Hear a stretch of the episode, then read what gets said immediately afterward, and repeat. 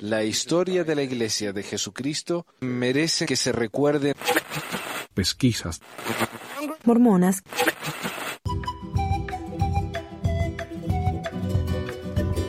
Hola a todos, bienvenidos al episodio 328 de Pesquisas Mormonas. Hoy es el 15 de diciembre, de enero, perdón, 15 de enero.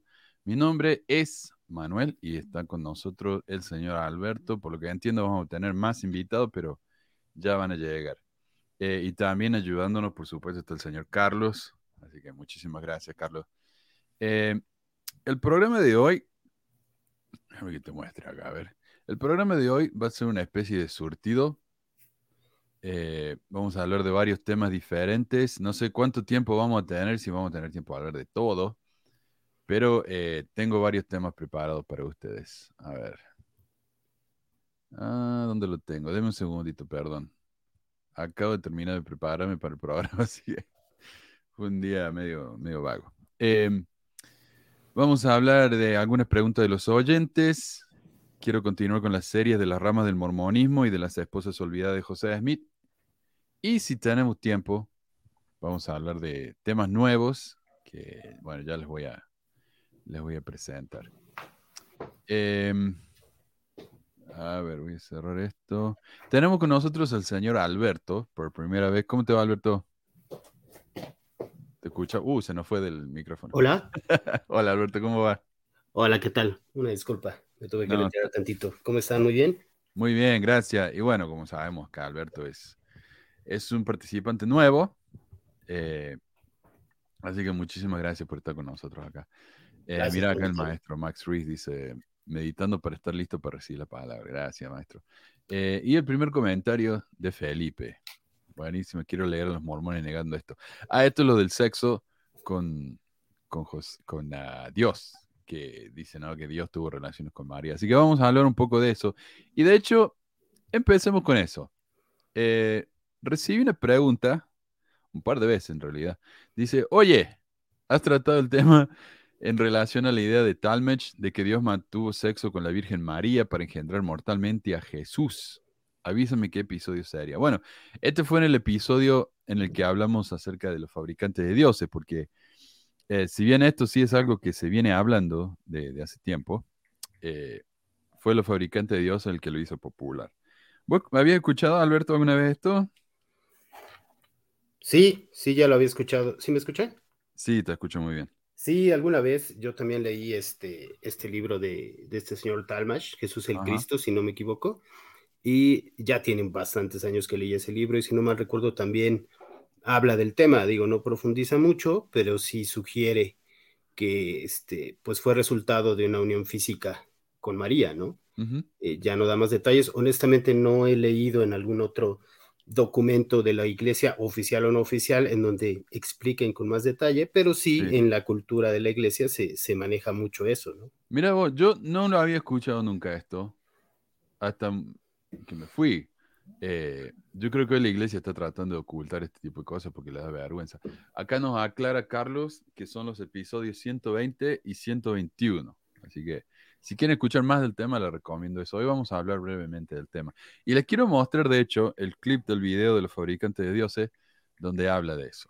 Tarde, Elohim, una vez más en forma humana, viajó a la Tierra desde la estrella base Kolob, esta vez para tener relaciones sexuales con la Virgen María, con el fin de proveer a Jesús de cuerpo físico.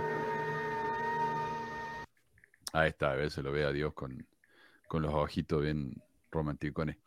Así que eh, es, es una idea, ¿no? Eh, vamos a ver qué tan realidad tiene. Después dice el mismo comentario, dice, feliz año, soy Leonardo, hemos hablado por WhatsApp un par de veces, oí tu programa y dices que te han enviado cerca de 20 sugerencias de tema para el programa. Bueno, quería de nuevo proponerte que hablara sobre el tema de que nuestro Padre Celestial engendró directamente a Jesucristo teniendo intimidad eh, física con la Virgen María. Esto aparece en el libro de Talmage, Jesús el Cristo. Sí, aparece en ese libro, pero también aparece en muchos otros libros, y vamos a hablar también de eso. El otro tema es acerca de una revelación en Doctrina y Convenio donde se indica que una persona Su nombre sería recordado de eternidad en eternidad. No recuerdo el nombre. Ojalá no tenga que ponerme a leer Doctrina y Convenio para conseguirlo. Y evidentemente esa persona no es recordada en la iglesia y menos de eternidad a eternidad. Gracias por toda la información que comparte, bla, bla. Bueno, eh, la segunda pregunta es tan vaga realmente que si no supiera exactamente a qué se refiere, estaría perdidísimo. Pero la única razón por la que sé de quién habla es porque en el programa 62, en el episodio 62 con Gilmar, eh, él preparó un programita acerca de las profecías fallidas de José Smith, y esta es una, ¿no? En Doctrina y Convenio 117 dice, y además os digo que tengo presente a mi siervo Oliver Granger, se escribe Granger. He aquí de cierto le digo que su nombre se guardará de memoria sagrada de generación en generación, para siempre, dice el Señor. Eh, yo le recomendaría que si hablan con un mormon, pregúntenle si saben quién es Oliver Granger y a ver si su nombre no permaneció de generación en generación. Pero está en el Doctrine Convenio, así que el que lo haya leído tal vez lo habrá, lo ojeado ese nombre. Respecto a Dios teniendo sexo con María, eh, como digo, ya lo mencioné en el episodio, esto ciento, creo que dijo 120, 120, 121. sí.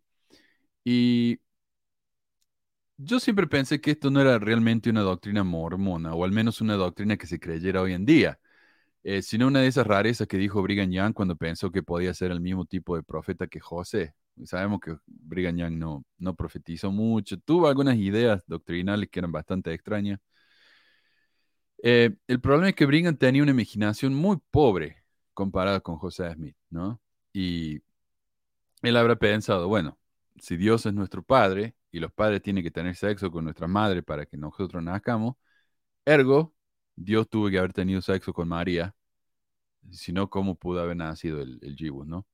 Pero la realidad es que esta doctrina, entre comillas, persistió hasta no hace mucho. Y por suerte el sitio este Belief Map tiene una lista de referencias a esto, así que me ahorro el trabajo de buscarlas. Y es más de una. Mira, ten... algún aparato me está hablando. Eh, Brigham Young dijo, el Padre descendió y lo engendró igual que hacemos ahora. Me está hablando, el teléfono me está hablando, perdón. Tranquilo, tranquilo. Eh, Brigham Young dijo, el nacimiento del Salvador fue tan natural como son los nacimientos de nuestros hijos. Fue el resultado de la acción natural. Participó de carne y sangre fue engendrado de su padre como nosotros lo fuimos de nuestros padres. O sea, más claro, échale agua, ¿no? Y esto está todo en Journal of Discourses, volumen 827. Yo les voy a poner el link para que puedan ir y leerlo ustedes mismos. Eh. Kimball, su consejero, dijo, en relación a la forma en que miro las obras de Dios y sus criaturas, diré que fui engendrado naturalmente. Así fue mi Padre y también mi Salvador Jesucristo. Según las escrituras, Él es el primogénito de su Padre en la carne y no había nada antinatural en ello. Eh, ¿Quién más? Orson Pratt dijo, el Espíritu Santo me dio la fuerza, le dio fuerza a María para estar en la presencia del Padre. Entonces, claro, ¿por qué tuvo que descender el Espíritu Santo para embarazar a María? No, en realidad el Espíritu no le embarazó, simplemente le dio la fuerza, ¿no? El aguante para que cuando viniera eh, Dios y la embarazara, se lo pudiera aguantar, ¿no? Eso fue lo que hizo. Em, sin ser consumida, dice. Eso fue el personaje del Padre quien engendró el cuerpo de Jesús. Y por eso Jesús es llamado el unigénito del Padre, es decir, el único en este mundo cuyo cuerpo carnal fue engendrado por el Padre. Hubo millones de hijos e hijas que engendró antes de la fundación de este mundo, pero eran espíritus y no cuerpos de carne y hueso. Y acá donde la cosa se pone interesante, porque tenemos citas de Joseph Fielding Smith. Esto no hace tanto, ¿ah? ¿eh? Jesucristo es el Hijo unigénito de Dios en la carne. Bueno, ahora en beneficio de los adultos, claro, está hablando en el discurso, ¿no? Eh, dice, ahora, en beneficio de los adultos, ¿cómo se engendran los hijos? Respondo, así como Jesucristo fue engendrado de su Padre. Jesús es la única persona que tuvo a nuestro Padre Celestial como Padre de su cuerpo. Y como no podía faltar, lo tenemos el señor Bruce R. McConkie, que dijo, nuestro Señor es el único Hijo del Padre en la carne. Cada una de las palabras debe entenderse literalmente. Solo significa solo. Engendrado significa engendrado. e hijo significa hijo. Cristo fue engendrado por un Padre inmortal de la misma manera en que los hombres mortales son engendrados por padres mortales. ¿Ok? No hay necesidad de espiritualizar el significado claro de las escrituras, no hay nada figurativo u oculto o más allá de la comprensión en la venida de nuestro Señor a la mortalidad. Él es el Hijo de Dios, es el mismo, en el mismo sentido y manera en que nosotros somos hijos de nuestros padres, así de simple. Y eso está en el libro de Doctrina Mormona, ¿no? Em, otras ideas fue que Jesús, eh, José, perdón, fue el segundo esposo de María. Ese sí yo no lo había escuchado. No sé si usted alguna vez habían aprendido eso, pero aparentemente Jesús, eh, José, es el segundo esposo de María, Dios siendo el primer esposo. No sé, ¿o alguna había escuchado eso, Beto, alguna vez, Roberto? No, la verdad no. Yo nunca lo había escuchado. No sé si tú, en algún otro lado. no, digo, no había, no había escuchado que habían tenido eh, sexo con María, mucho menos que se habían casado. Pero, claro, tiene sentido porque el sexo fuera el matrimonio es pecado. Claro. Pero bueno, lo que sí llama un poco la atención es eh, cómo, cómo, dependiendo del contexto eh, lo toman literal o no lo toman literal, ¿no? Eh, me, viene a la mente, por ejemplo, el, el, asunto de la traducción de los papiros que hizo José para el libro de Abraham, ¿no? y como ellos decían que literalmente José siempre se dijo hasta un tiempo que había literalmente traducido los papiros cuando se encontraron los papiros originales y los egiptólogos dijeron que no tenía nada que ver con José, sino con, con, una transcripción de, los, de un ritual del libro de los muertos egipcios, entonces ya dijeron que, que el término traducción no era literal de los papiros, ¿no? Sino dijeron que no, que tal vez había sido una revelación directa para José. Entonces, este, pues dependiendo del contexto de lo que les conviene, toman algo por literal y cuando no les conviene, pues ya no es así, ¿no? Ah, Típico, ¿no? Sí, exacto. Eh, mira, acá Orson Platt nos, habla de eso. Dice, el cuerpo carnal de Jesús requería tanto de una madre como de un padre.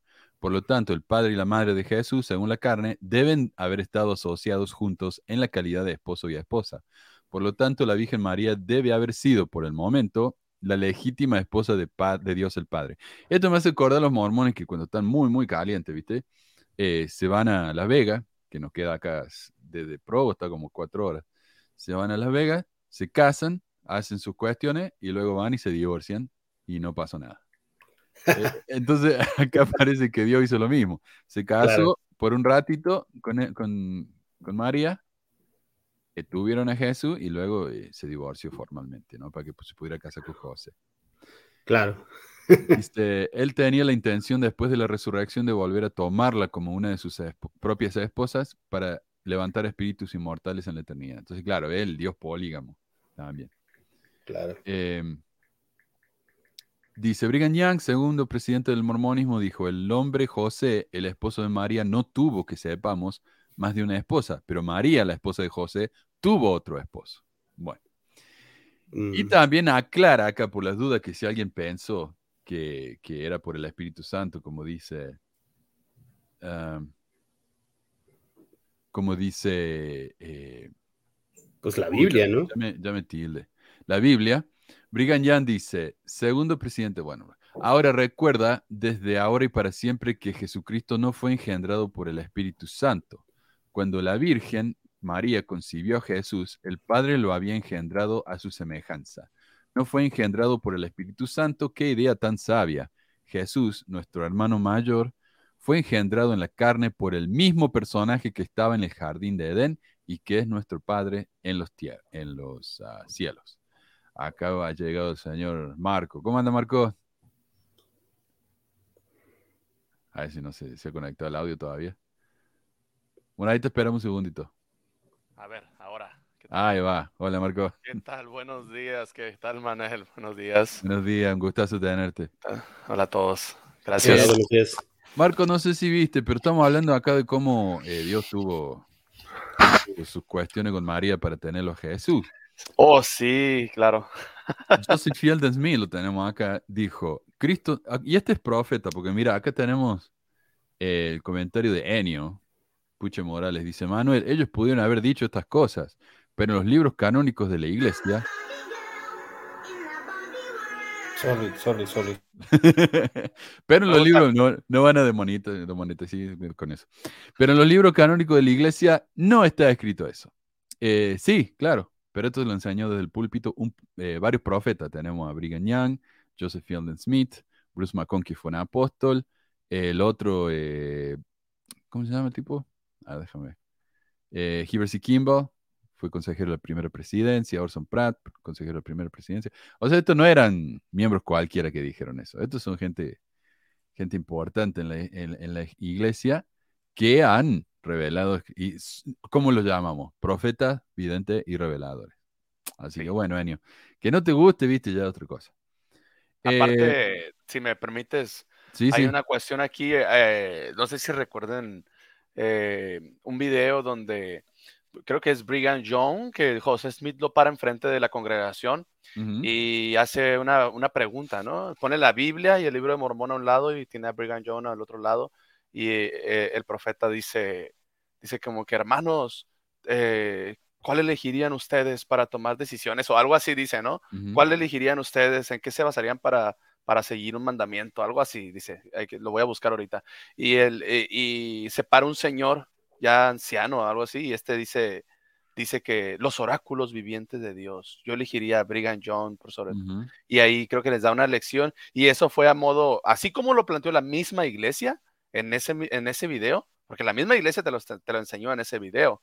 No fue que alguien más hizo el video. Así como lo planteó, se enseñó que ya era preferible, o sea, era mejor hacer caso a los oráculos vivientes de Dios, así le llamaron, que eran los hombres de, ese entonces y los hombres modernos, los profetas, pues. Entonces decía el Señor, oh, sí, este, yo prefiero a los profetas vivientes porque ellos tienen la revelación para nuestro tiempo.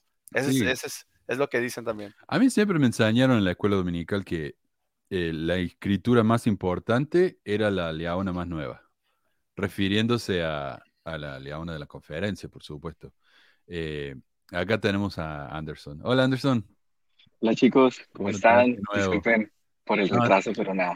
Buenos días. No, está bien, recién empezamos. A ver, em, acá nos dice Carmelo, los profetas vivientes son las escrituras vivientes. Si no fuese así, nomás leíamos la Biblia y el libro de Mormón y jamás necesitaríamos escuchar nada de lo que dicen ellos, ¿o no? Exacto. Ah, Carlos dice, panel muy machista este domingo. Bueno, no sé si machista, pero hay un olor huevo acá que... que eh, perdón.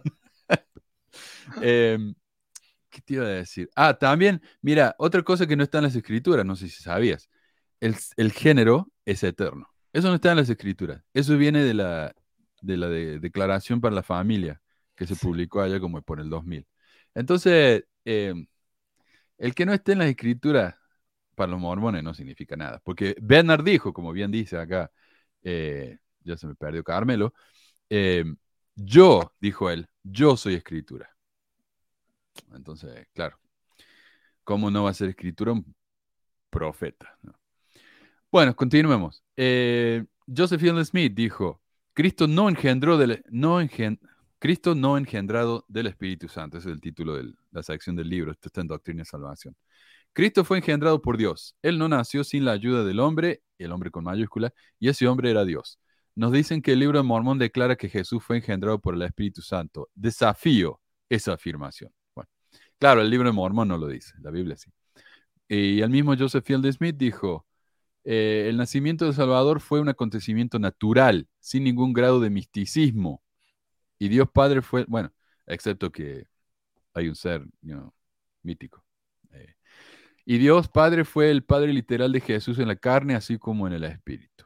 Y finalmente, el presidente Benson, que este era el presidente cuando yo me bauticé allá en los 90, así que no hace mucho. La Iglesia de Jesucristo de los Santos de los Últimos Días proclama que Jesucristo es el Hijo de Dios en el sentido más literal. El cuerpo en el cual Él realizó su misión en la carne fue engendrado por ese mismo ser santo que adoramos como Dios, nuestro Padre eterno. Jesús no era hijo de José ni fue engendrado por el Espíritu Santo. Así que ahí está. Si alguien tenía dudas de si los mormones enseñaron que Jesús nació eh, por relaciones sexuales, ahí está, ¿no? No queda, no queda duda. Eh, leamos algunos comentarios. Leticia dice, hay otras tradiciones en el cristianismo que, que, según se embarazó por la oreja, ¿ok? En el que se embarazó por el Espíritu Santo y otra de que el padre de Jesús era un soldado romano. Sí, el Pantera. Em, Pantera era el padre de, Jesús, que era un soldado, no, sé. Ese, ese cuando muchos de los que hablan de que Jesús era un personaje histórico y de ahí se, basa el, Jesús de la Biblia. Eh, sí. A ver.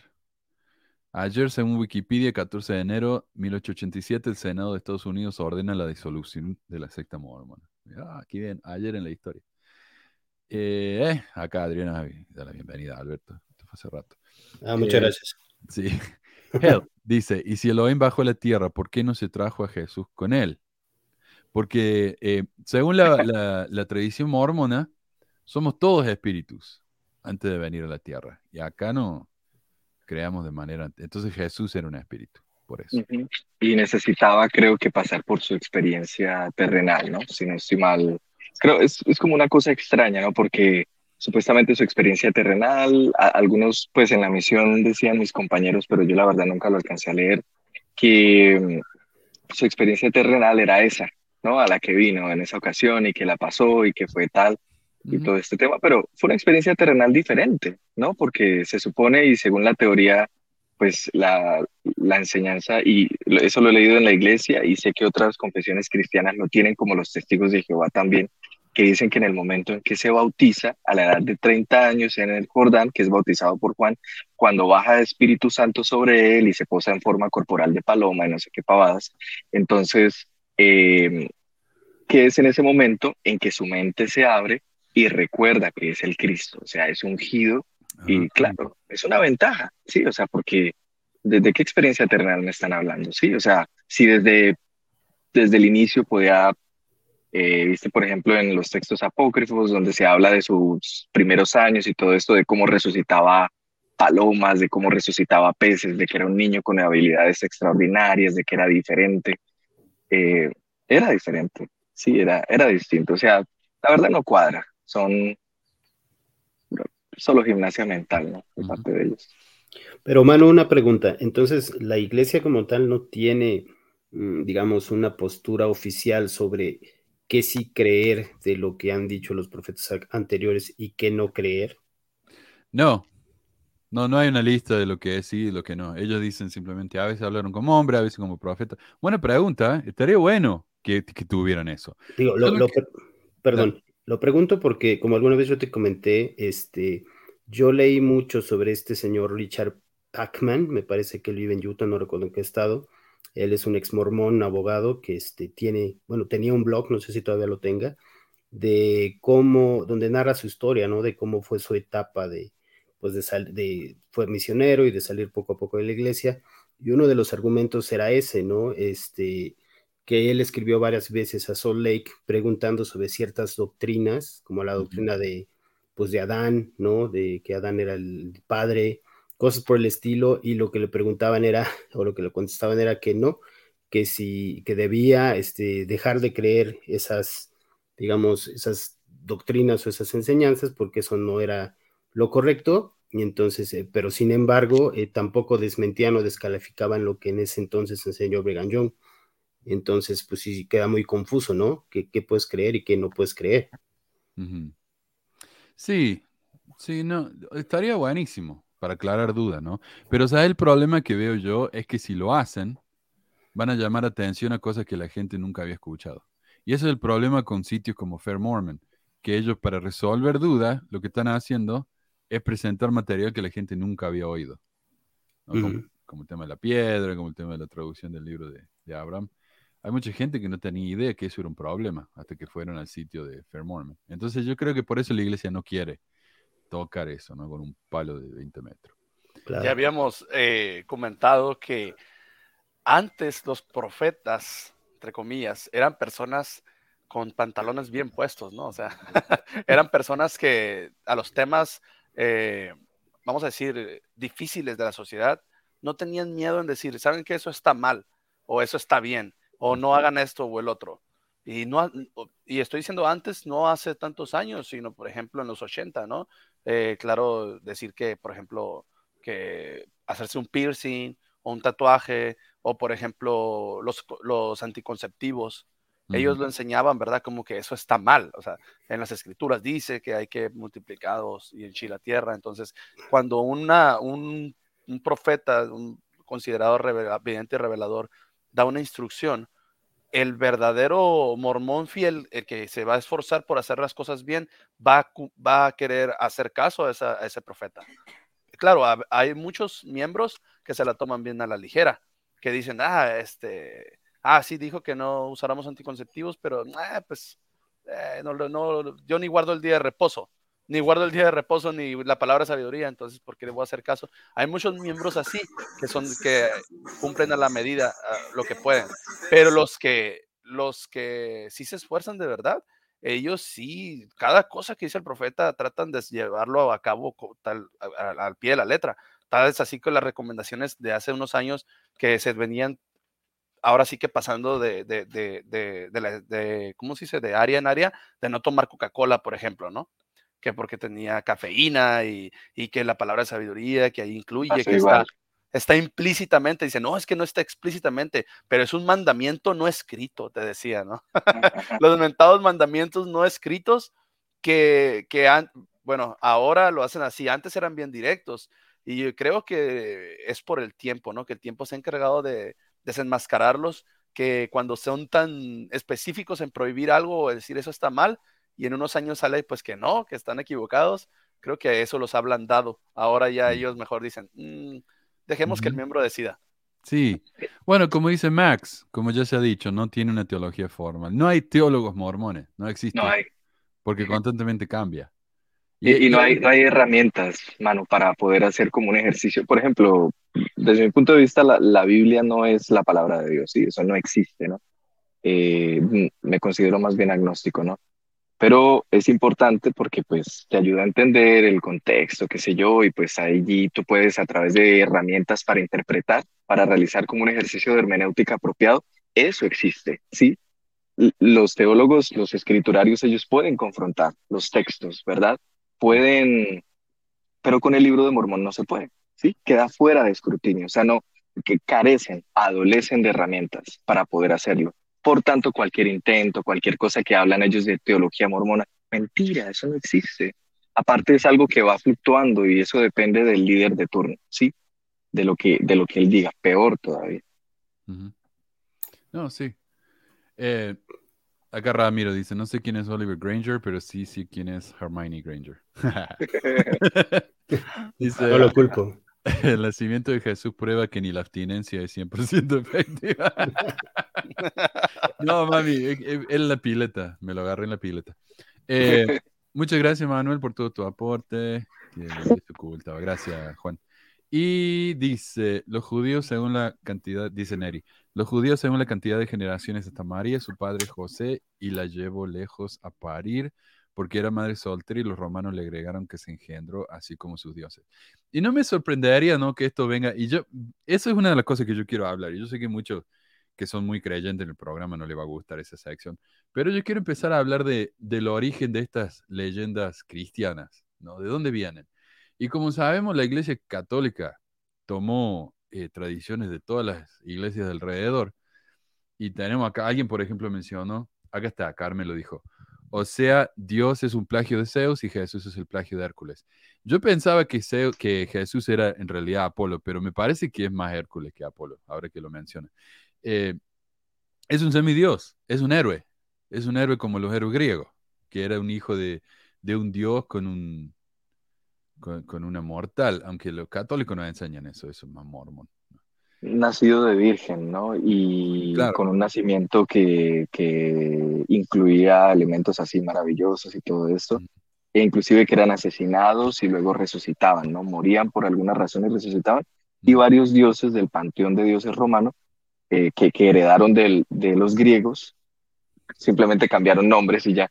Eh, claro, Roma. Tenían tienen esa misma historia, ¿sí? Y luego llegamos a una iglesia cristiana muy helenista, muy moldeada la imagen, autoría de, de quien hoy día conocemos como Pablo, y pues ya se empiezan a presentar ese tipo de cosas. Eh, uno en el Nuevo Testamento puede observar estoicismo, puede observar referencias a autores contemporáneos, autores anteriores, pero hoy día cuando un cristiano, una persona, un mormón, agarra su Reina Valera de 1960 o de 2009 en el caso de los mormones y la agarra y tajantemente, o los cristianos, no todo más, la agarran y dicen, oh, tengo en mi mano la palabra de Dios. Mentira, usted está leyendo una versión ¿sí? Una, una traducción que, que, una traducción es en sí una interpretación, ¿sí?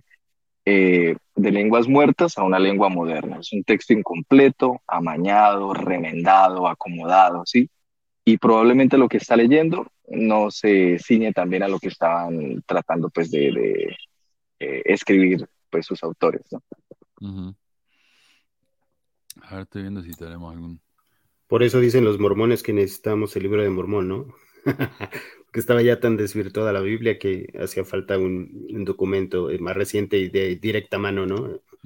y razón eh. tenían en ese punto, sí, o sea, de que, de que estaba desvirtuada y que, de que no se podía, sí, imagínate todo el, todo el problema que, que hay en cuanto a, a, los dogmas y teologías, pero la forma en que lo hicieron, pues tampoco es la propia, porque se inventaron otro cuento para rellenar eh, las falencias del anterior, ¿no? Del cuento más antiguo, y se zarparon, la verdad.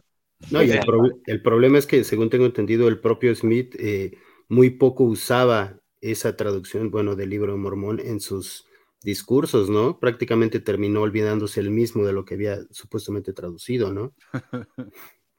Así es. Lo, interesante de todo esto es, que también lo, en la iglesia teníamos la traducción de, de la Biblia de José Smith y no era tan como oficial, pues, hacer esa, esa utilizar eso. Era como que, miren, sacamos la, nueva traducción de, la Biblia para nosotros, la, la, Reina Valera mormona, por así decirlo.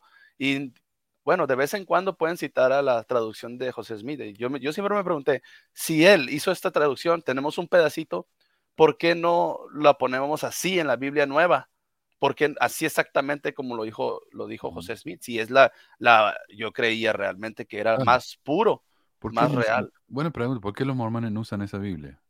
Es que no les permiten, porque como cuando vos, cuando vos sacas una traducción, ellos tienen que registrarla, ¿verdad? Eh, si tú te miras en las pastas y todo, eh, allí está como el registro, no sé qué, dependiendo del país. Esto, entonces en Latinoamérica tienen registrada esa traducción como la Reina Valera 2009, que fue la que lo utilizaron para el mundo hispano.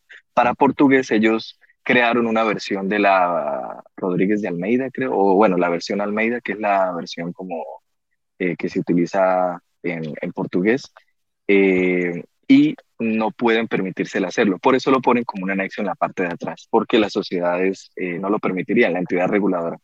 Pero entonces, ¿cómo lo hacen los testigos de Jehová? ¿no? Porque ellos, no la tienen escrita, porque su propia organización, la Watchtower Bible and Tract, imprime sus propias publicaciones y sus Biblias y les vale huevo lo que lo que el mundo cristiano diga. Ellos se sacan debajo de la manga otra traducción. Recientemente, hace como tres años, sacaron una revisión de la traducción del Nuevo Mundo de 1984, que es la nueva Biblia gris, terrible, la verdad, la desbarataron horrible. Si tenía algo de rescatable la traducción del Nuevo Mundo Negra, era, pues tenía unas, unas partes interesantes, pero esta quedó horrible, asquerosa. Pero eh, a ellos les vale huevo. Sí, ellos lo hacen así. Poniéndolo así, eh, si los mormones quisieran publicar su propia Biblia, bastaría con ponerle otro nombre y, publicar el pedazo que tienen, porque el problema es que no la tradujeron por... Como el libro de Mormón, es un libro de escritura, pero no está registrado ante la entidad reguladora aquí para las Américas. Claro. Bueno, porque simplemente es un libro que publican y ya ellos. Claro. Otra, otra teoría que yo tengo, digo, es una teoría muy personal nada más. Eh, la otra vez platicaba yo con una amiga eh, esto de del famoso discurso que se avienta, ¿no? De hasta donde esté traducida correctamente, ¿no? Y, yo decía que ese es un discurso en parte un, un, tanto mañoso, ¿no? Porque si tú dices que un documento está hasta cierto punto mal traducido, pero no aclaras exactamente qué puntos están mal traducidos, entonces pones en cuestión todo el documento completo, ¿no? Y eso le resulta muy conveniente para cuando una doctrina de, de las suyas contradice alguna parte de la Biblia, pues simplemente echan mano de, ah, mira, ahí está la traducción mal hecha, ¿no? Y, pero nunca aclaran que sí y que no está mal traducido, ¿no? Muy conveniente, ¿no? Sería interesante para mí hacer una comparación entre las partes de la Biblia en el libro de Mormón y la traducción de la Biblia de José y ver si es exactamente igual. Porque estoy casi seguro que no lo va a hacer. Eh, dice Max, a propósito del libro de Mormón, durante su periodo, Thomas S. Monson en ninguno de sus discursos como presidente citó algo del libro de Mormón. Yo he escuchado eso. Estaría interesante investigarlo. La verdad que no sé. Eh, pero uno, de los cambios que, que, Smith hizo, y esto lo estamos hablando, o sea, refiriéndonos al tema, ¿no? De lo importante que es lo que dicen los profetas y lo que dijo José Smith. Recuerdo la escritura de la Biblia cuando dice, antes del diluvio, que dice claramente que Dios se arrepintió de haber creado a la humanidad. Entonces, en la traducción de José Smith lo cambiaron a Dios sintió pesar, que no se arrepintió. Y el hecho lo, lo cambiaron para explicar de que Dios no se puede arrepentir porque, si es Dios, ¿por qué se va a arrepentir de tomar una decisión así, verdad? Una contradicción o algo que la Biblia, pues sí falla en ese aspecto. Ah, o sea, se haya sentido pesar o se haya arrepentido, de todos modos mandó a matar a toda la gente. O sea, mandó a ahogar a toda la gente por, algo que no tiene, para mí no tiene base, ¿verdad? Decir, bueno, en Sodoma y Gomorra están pecando o en todos lados están pecando. Ah, pues mata a todos los niños y mujeres. O sea, mm. como que, pero bueno, eso ya nos, nos vamos a, a, alejar del tema sobre las decisiones del Dios cristiano, pero Smith cambió esas partes, creo que para, para darle más sentido a la Biblia y para que también dijera, ah, mira, yo tengo otra interpretación que sí es un poco más lógica, nada más sintió pesar Dios, sintió pesar tan fuerte que decidió matarlos a todos, pero no se arrepintió, nomás sintió pesar. Es más fácil de digerir, ¿no? Para el lector creyente, es más fácil de decir, ah, ahora tiene sentido y ya te baja como la... Eso viene de también del... Hay un comentario bíblico del que ya hablamos que Jesús, eh, Jesús, Jesús, José Smith, mira, José Smith eh, usó muy liberalmente para su traducción de la Biblia y esa es una de esas ideas que él sacó de este comentario bíblico, Adam, algo así. Eh, sí, de que Jesús, de que Dios no se había arrepentido porque Dios no se puede arrepentir. Y para terminar esta sección, a ver, le damos un comentario de Andrés. Dice, hola papi, te saludo desde el Suncho. En primera, estos berenjenales dogmáticos son agotadores. Y en segunda, Francia. Una cosita acá. Chiste mundialista. Eh, bueno, vamos. Eh, ¿Sabes qué me...? Manu, Manu, bajaste, bajaste el mensaje ahí al ladito, que se vea, por favor. Sí, no, lo iba a mencionar este porque... Eh, no sé, no, no, me pareció, no tenía tanto Pero me ha compartido ya dos. Messi y acá Alberto nos compartió de que, ay, ¿cómo se hace esto? De que a los, los mormones tienen una cosa con, con Shakira, parece. Acá han publicado en Más Fe, el primero de enero del 2023, dice, siete cosas que aprendí de la canción de Shakira y BZRP, así se dice, no sé. Bizarrap. Bizarrap. ahí está. Eh, y me encanta esto. Dice, mira, parte de la letra. Una loba como yo no está para tipos como tú. ¿Qué significa esto? ¿Cómo se compara con el Evangelio?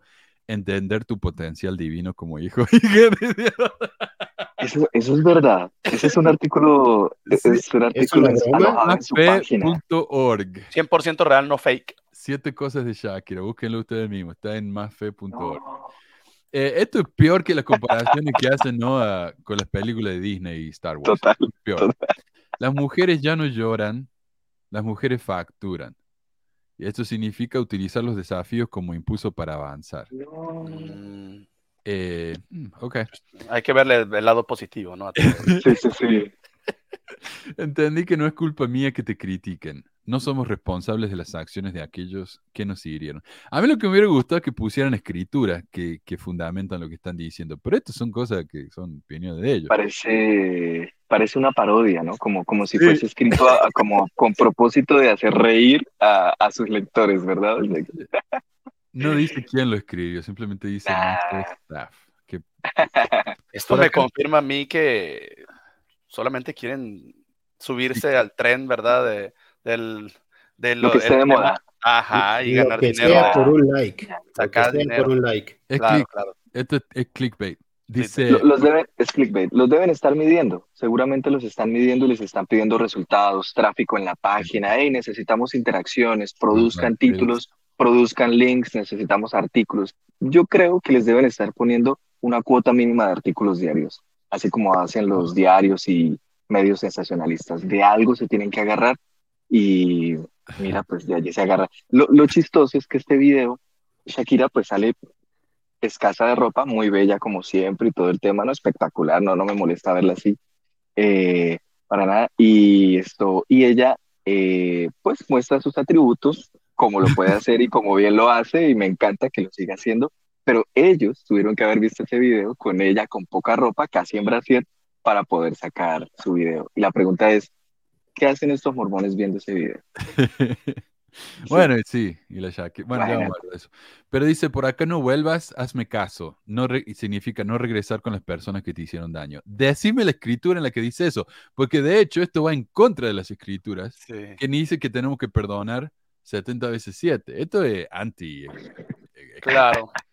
Pero mira, acá dice Carlos, y con la conferencia general son tan minuciosos en su investigación. Eh, Cinco, cero rencor, bebé. Yo te deseo que te vaya bien. Perdonar y dejar atrás el rencor. Claro, uh. excepto, excepto por acá no vuelvas. Eh, seis, mucho gimnasio, pero trabaja el cerebro un poquito también. Significa cultivar lo espiritual e intelectual. Y pone la foto de unos tipos ahí preparándose para ir a correr. Nada que ver. Y tiene nombre de persona buena, claramente no es como suena, ser siempre dignos de discípulos de Jesucristo. Esto me suena a mí a juzgar a alguien. Mira, es buena, pero no es lo que suena. Acá está juzgando ella. Ah, ah, ahí está diciendo que todos los que no creen en Jesucristo realmente no son personas buenas. Ah, ahí está.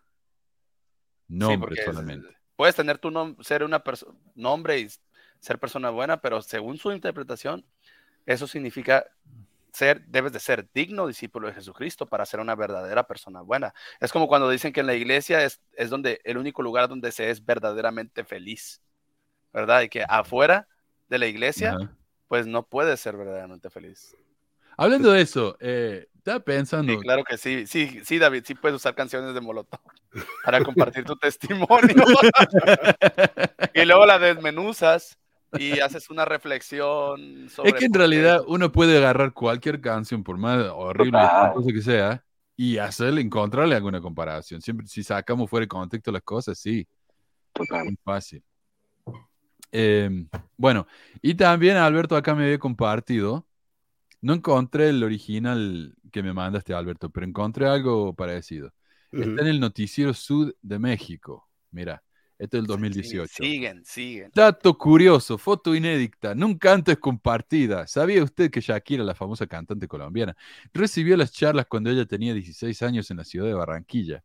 Cuenta el misionero que le dio las charlas, Eldor Núñez, que ella estaba preparando un disco llamado Magia. Eso sucedió en la misión Colombia-Barranquilla en 1993. Y me encantan los comentarios. Dice, ya, ¿y eso qué tiene de espectacular si todos los días los misioneros dan las charlas a mucha gente? ¿A quién le importa quién recibió charla o, o no? ¿O es acaso una persona especial para Dios que los otros? Y dice, sí, pero no llevó a cabo lo que el Padre dice, eso sería condenación con lo que dice que ella no Es lo que iba a decir. si Shakira recibió las charlas, eh, ahora tenemos una prueba, ¿verdad? Porque siempre había como esa leyenda de que Shakira había ah, recibido las charlas o ser mormón, se había bautizado. Pero ahí con esa foto, si ella recibió las charlas y no se bautizó y lo rechazó, es una de las que están condenadas, que ya no pueden este, llegar al, reino celestial. No, no tiene nada, ya no, ya no va a tener otra, otra oportunidad. Parece que Shakira salió más que profeta, salió más profeta que Nelson. Eh, ah, sí, por los consejos. Eh, puedo decir qué carajo hacía yo defendiendo todo esto por casi tres décadas desde República Dominicana. Manu, aquí sí hay una versión muy distinta al mormonismo real. Bueno, no sé qué es el mormonismo real. El mormonismo real sí, el, el de José Smith, pero supongo yo. Pero cambia muchísimo. Y hoy justamente vamos a hablar de una de las ramas del mormonismo. Y me parece que lo que dijo Max acerca de Nelson es porque Juan dice, José Smith nunca usó el libro de Mormón para sus enseñanzas. Y eso lo voy a tener que investigar. Ahora ya me dio la, curiosidad.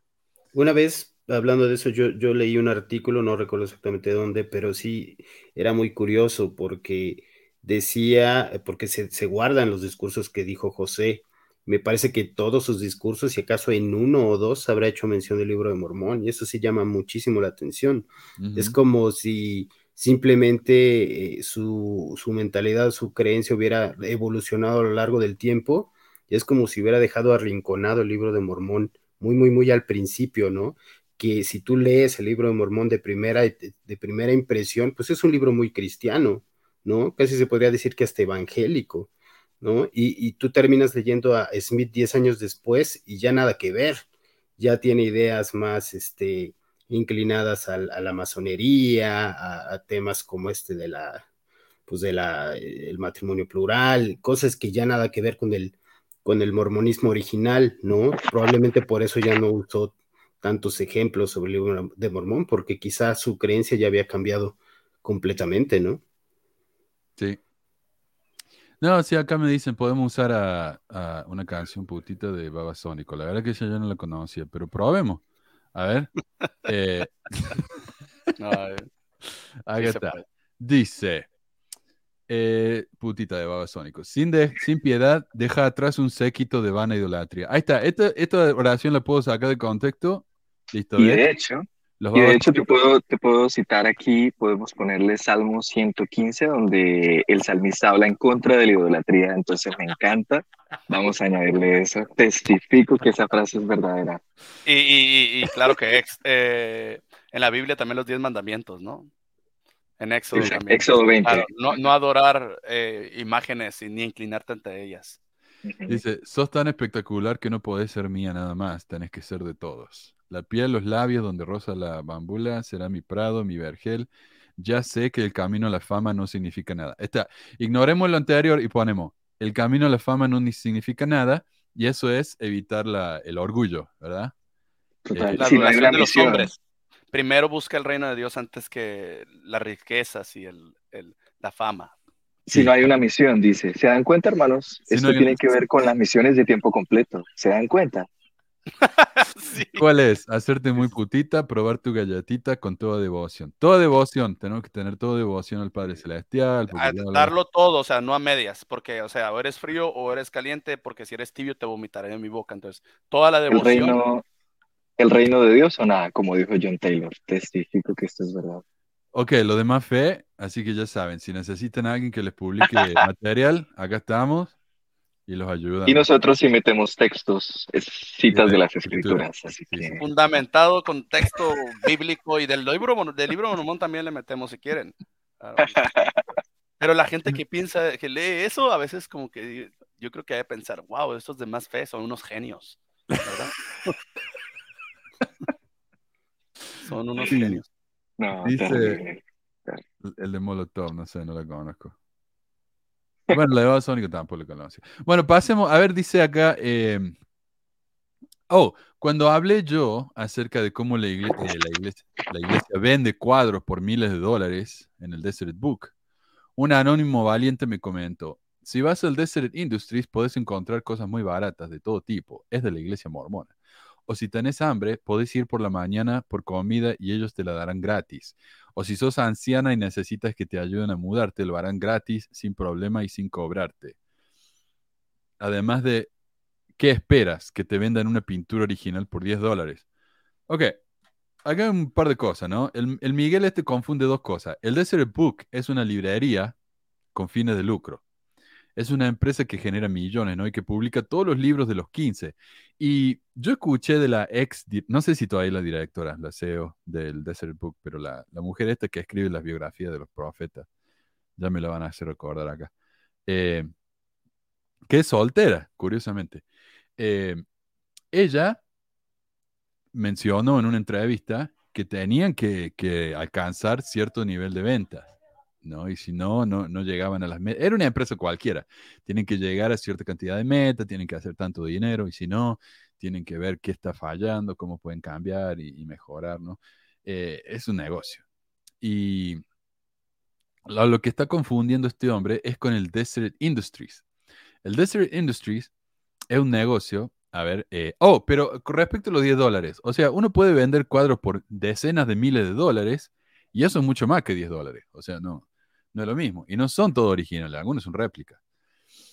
Pero bueno, eh, por su parte, el Desert Industries es una tienda de cosas usadas. Eh, no sé si ustedes ubican este negocio. Le dicen el DI acá, que sería DI, el DI. Em, uno va y si tenés porquería en tu casa, está limpiando y se me sobran ropa, me sobra una videocasetera que no me hace falta. Vas y la donas ahí al Desert Industry y ellos lo venden acá. Em, la iglesia entonces recibe material gratis y los vende al precio que quiere. Muchas veces muy barato, pero más que nada porque son cosas viejas, sucias, que muchas veces ni andan, ¿no? Si es algún aparato. Eh, yo no sé las impresoras que compré de ahí que nunca me anduvieron, que seguí intentando. Eh, la iglesia jamás ha donado comida en su día, como dice él que te dan comida en la mañana. No, eso no existe. Aunque curiosamente hay un negocio que se llama Arcy Willy, es un supermercado enorme de muebles, que es propiedad de Warren Buffett, y si vos vas los sábados a la mañana te dan sándwiches gratis, si sos anciana o joven, si, sos, si tenés casa o no, pobre, rico, te dan sándwiches gratis. Es para atraer gente, ¿viste? El día podría ser lo mismo. Em, finalmente, si yo soy anciana y voy al día y les pido que me ayuden a mudarme, me van a sacar la patada porque eso no es lo que hacen ahí. Lo más probablemente que me manden a hablar con el presidente del Quórum Deldere, quien, quien, les va a pedir a los elders del barrio que me vayan a ayudar. De todos los elders del barrio se van a aparecer dos y uno va a tener el teléfono todo el tiempo eh, y al final le tenés que dar de comer por la ayuda que te dan. Pero el día no hace eso. Eh, es falso eso. Pero este es un buen tema, ¿sabes qué? Eh, Marco dijo que nunca había oído hablar del Desert Industries. No sé si Alberto y Anderson habían oído hablar de esto. Sí, alguna vez. Sí. Acá es enorme esto.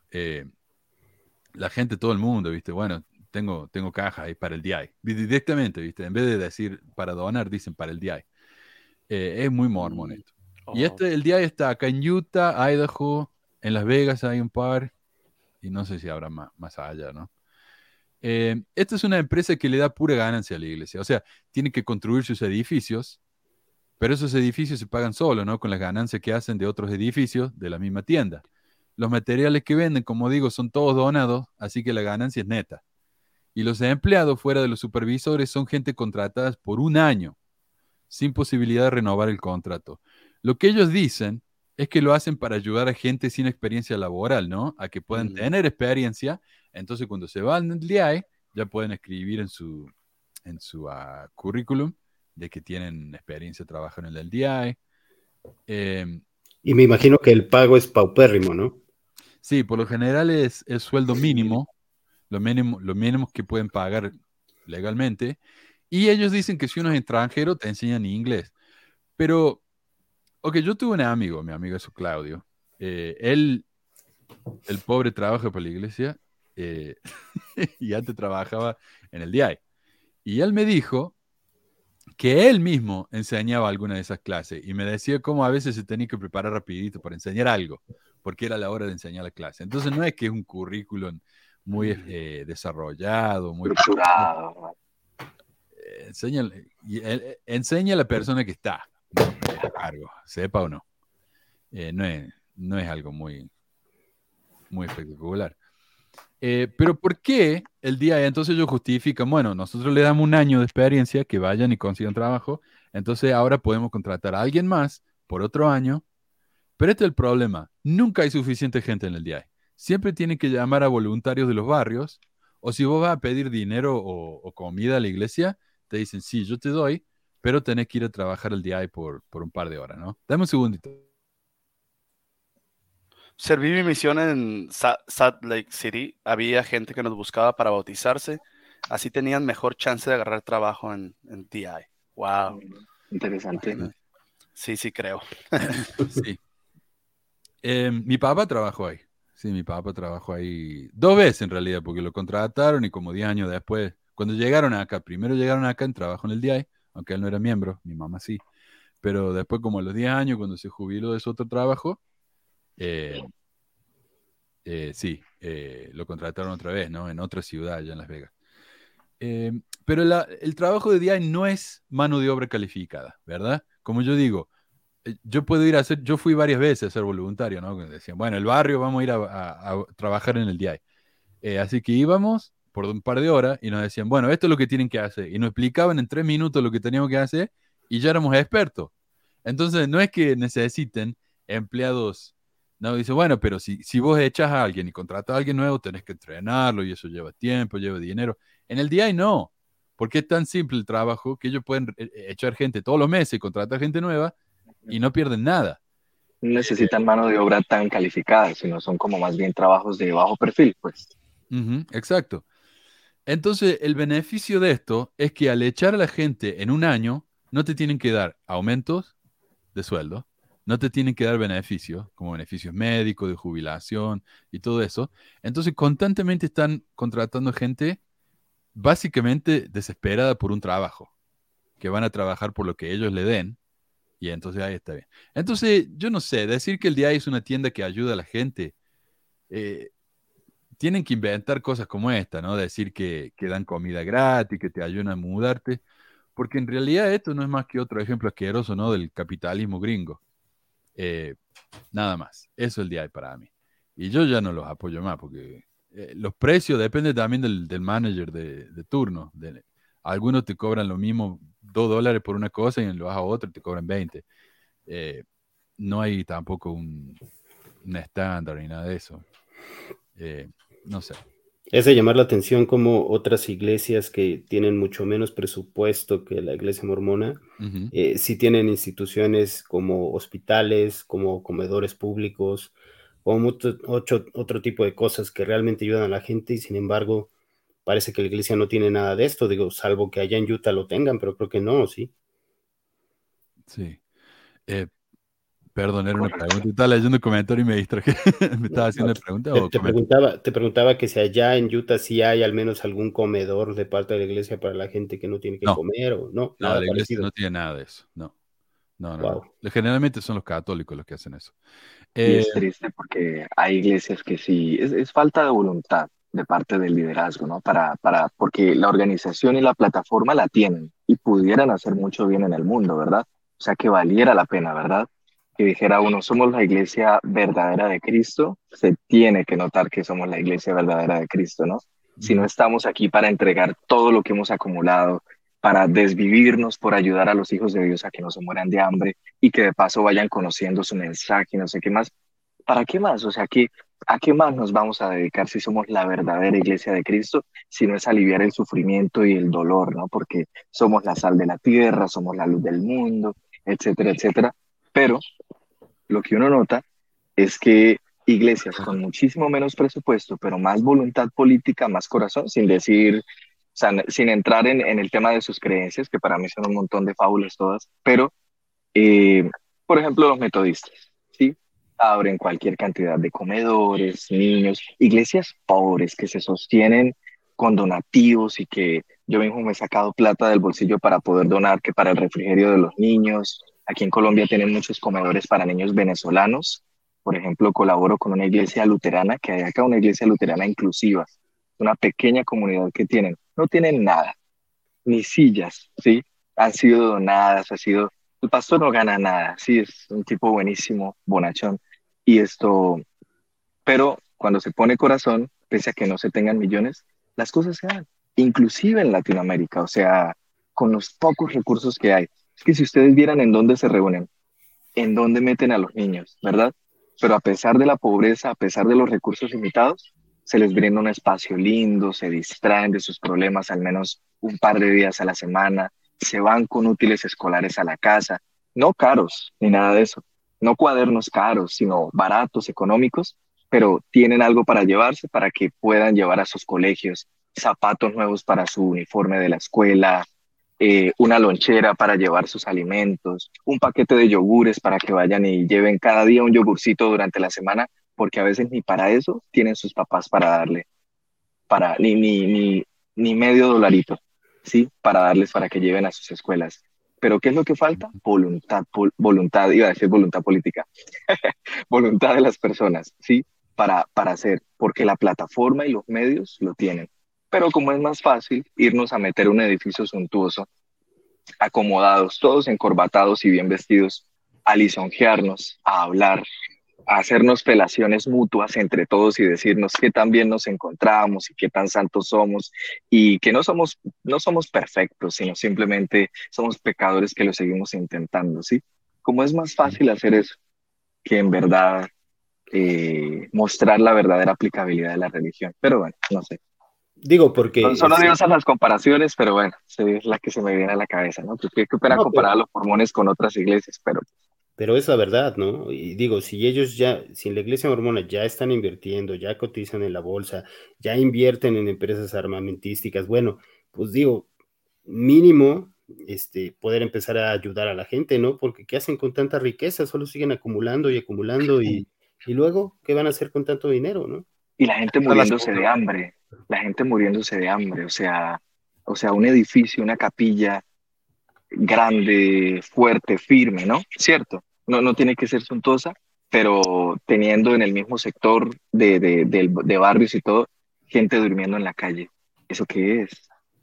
Hay una palabrita que para mí significa todo, bueno, lo que los líderes de la iglesia o la cúpula de la iglesia se basa, es la palabra redituable, ¿verdad? Que significa rendir periódicamente utilidad o beneficio.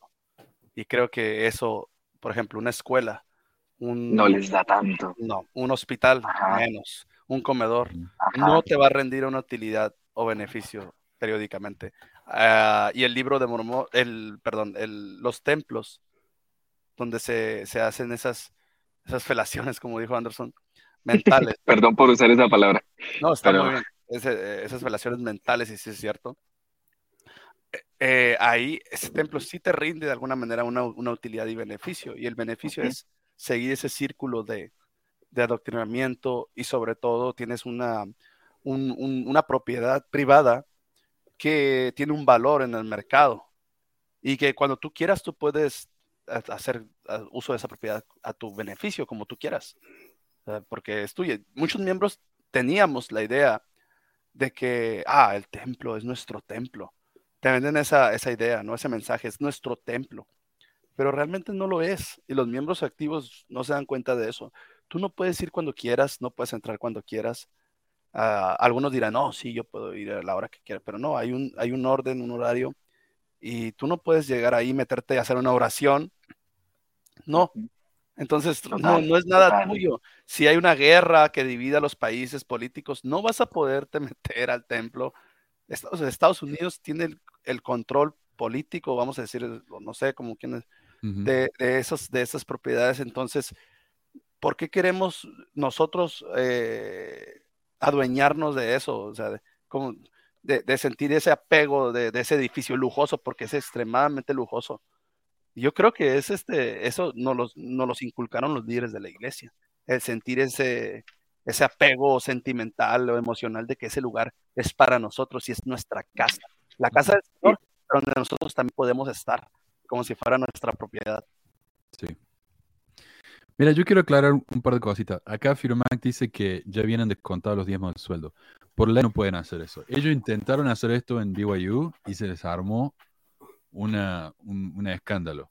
Tuvieron que dejar de hacerlo casi inmediatamente. No pueden ¿En serio? Querían descontarle los diezmos a los empleados de BYU. Lo hicieron, nómina, nómina. Hicieron juicio y se los, se los, se los, terrible, porque se supone que el diezmo es voluntario, ¿no? Claro, exacto. Tremendo. Eh, pero no, vos sabes, ya dijimos la semana pasada, para trabajar en, en, el, en la BYU, hasta le tienen que hacer entrevista a tu, a tu obispo para preguntarle qué le dijiste vos durante las la entrevistas personales. Entonces, no, no hay, solo para miembros. No, eh, cualquiera puede trabajar en el DI, pero los miembros por lo general tienen prioridad porque son los que se enteran de ese trabajo. Y quiero, quiero aclarar otra cosita. Acá, por ejemplo, en el, el Desert, esta es la página del Desert Industries. Dice, el programa de capacitación laboral en DI es solo eso, una oportunidad para adquirir nuevas habilidades y emprender un nuevo camino. Si vos trabajas como eh, mano, mano de obra laboral básica en el Desert News eh, Industries, no aprendes nada. Lo único, yo, por ejemplo, una vez fui y mi trabajo era eh, acomodar las camisetas por color en los, en las percheros. Toda la camiseta roja, toda la camiseta amarilla. Entonces, ¿qué aprendes con eso? Tienes que hacer eso ocho horas al día. estabas haciendo la obra de Dios. Dice acá, por lo general nuestros asociados trabajan hasta 28 horas a la semana. ¿Por qué? Porque una vez que llegas a las 40 horas, te tienen que pagar beneficios médicos. Te tienen que pagar. Entonces, ¿qué hacen ellos? Hasta 28 horas, nada más. Y están inscritos en nuestro programa durante 6 a 12 meses. Y lo llaman un programa, ¿verdad? Y, la manera en que hablan ellos es casi como que te están haciendo un favor, dejándote trabajar. Y encima de eso, te pagan. Dice, encima de eso te pagamos. Mira qué generoso que estamos. Te estamos dando capacitación. Bueno, cualquier trabajo, yo trabajo en el McDonald's, ya está, ya gané eh, experiencia laboral, pero eso no quiere decir que el McDonald's me, va, me lo va a hacer ver como que me están haciendo tremendo favor. Alguien tiene que poner las cosas en, en la repisa y en los percheros en cualquier empresa te capacitan más. Por ejemplo, en donde trabajo, pues todo el tiempo me están dando capacitación y no sé qué más, y me agregan valor, ¿sí? sí. Me agregan valor a mi currículum, me agregan valor a mí como profesional, pero ir a, a, ¿qué voy a poner en la hoja de vida? Que acomodaba camisetas por color, que empacaba o desempacaba artículos de una caja. Eso, pues, me va a servir para ir a de pronto trabajar en una bodega o algo así, pero, pero no, va a ser como aplicabilidad para, pues seguir progresando. Dice Carmelo, por eso digo que había muchos inmigrantes y refugiados ahí, son personas que no podrían trabajar en otros lugares. De hecho, Carmelo, eh, como te digo, mi papá trabajó ahí dos veces, tengo muchos amigos que trabajaron ahí, y para trabajar en el Desert News eh, Industry necesitas papeles. Entonces, ¿qué hacía esta gente sin papeles? Venían con su eh, green card falsa y aplicaban con eso, y como ellos querían mano de obra barata, se hacían los giles y decían, listo, bienvenido, está todo regular, acá está todo bien. Con menos papeles que eso, podía ir a trabajar a cualquier restaurante eh, lavando plato y te pagan lo mismo. Eh, no sé. Habría que ver si también aceptan trabajadores de, la comunidad LGBT. No, sé, no sé. creo, no, creo. Entonces, nada. No, puedo trabajar, no puedo trabajar en DC Industries. No, no, no, no, no. Sí. Sí. Bueno, dice, lo puedes usar como referencia. Si yo pongo que yo trabaje como referencia en el, en el DI, la gente va a decir, uh, hay algo raro con este tipo. Si, eso es el único que trabajo que puede conseguir. Mm. Ok, pasemos a, más comentarios. Ya casi termino con esta sección. Dice Rubén, me manda un mensaje hermoso. Mira, dice MMM Rubén triple X. Dice, estos videos solo demuestran la gran ignorancia de Satanás debajo de la tierra. Bueno, yo diría, Satanás no es tan ignorante, ¿no? Eh, según ellos. Pesquisa mormona solo es una fuente de ignorantes resentidos, jajaja. Ja, ja. Y pesquisa mormona, te repito, eres homosexual y como no eres aceptado, hablas mal de la iglesia y sus líderes, porque no aceptas que Dios creó al hombre y a la mujer? Eso es lo que te duele, pobre homosexual. Tergiversas la noticia, Dios ama al pecador, pero aborrece el pecado. ¿Qué le pasa? ¿Qué le pasa a ese tipo? O sea, Dios ama al pecador, pero aborrece el pecado. ¿Y cómo se le ocurre pensar que llamar o calificar a alguien de homosexual es siquiera cercano a un insulto? Ajá. es como que me digan, es como que me digan, ¿sabes qué, Anderson? Eres, eres una persona que escribe con la mano izquierda, pero yo soy diestro, pero no soy zurdo, eres un zurdo, escribes con la mano izquierda. Y yo como, pues no, no lo hago, escribo con la derecha y ya. eres rubio. Y yo, ah, no lo soy, pero. ¡Wow! ¡Qué insulto! Te pasaste. Manu, a mí me gustaría comentar algo, algo este, e, en esta parte, aprovechando, ¿no? Eh, llevo ya bastantes años viendo eh, diferentes programas, como ya te había dicho, The Heart of the Mother, lo vi mucho tiempo, eh, llevo mucho tiempo viendo tu programa y sigo esperando una sola de estas personas que se meta con, con un solo argumento sólido. Mm. Siempre son los mismos ataques siempre es lo mismo, siempre es calificar este, a nosotros de resentidos, de ignorantes, pero nunca te dan un argumento, nunca hablan de un tema en concreto, eh, ya no digamos que, participen debatiendo, ya sería mucho pedir, simplemente que escriban eh, un tema en concreto en el que estamos equivocados, en el que estemos mintiendo, en el que estemos dando un, un, dato falso, jamás. Siempre es este seguidor de Satanás, estás resentido, es, no hay argumentos, no tienen argumentos. Eh, es más, muchas veces vi que en programas la misma iglesia les pedía que dejaran de participar porque su supuesta defensa dejaba peor parada la iglesia, ¿no? Entonces, este, pues digo, es, es una pena porque hay siempre gente que, que, que, que, pues piensa que con estas tipo de cosas defiende a la iglesia y este, y pues, finalmente termina dejándola mucho peor, ¿no? Sí. No, sí, obviamente. Y no se dan cuenta ellos, pero pensarán que al decir este tipo de cosas se van a ir al cielo, ¿no? Porque Dios dice, qué bueno, qué siervo valiente. Claro, Carlos dice acá, todos los ex mormones somos homosexuales, todos, somos todos.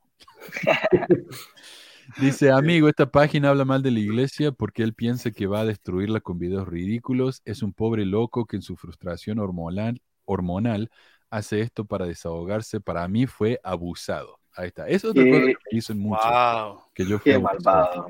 Es malvado, el tipo es malvado, la verdad. ahora, ahora hagan este, este ejercicio. No sabemos, pero tal vez este tipo es un obispo tal vez es un consejero del obispado, tal vez es un presidente de hombres y mujeres jóvenes, tal vez es un presidente de, hombres y mujeres jóvenes destaca.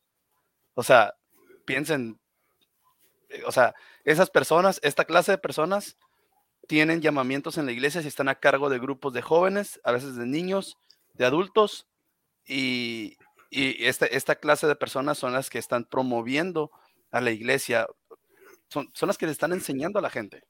Qué peligro, qué peligro tener esa gente allá enseñando alguna clase o si quiere estrecharle la mano a un individuo con ideas tan repulsivas como esas.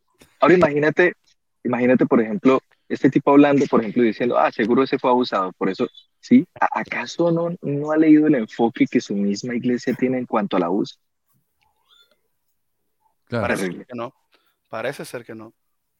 No, esta gente no, no creo que saben nada de lo que... O sea, esto es cristianismo básico, ¿no? Lo que, decía Jesús, de dar la otra mejilla, ¿no? No, esto, todo lo contrario.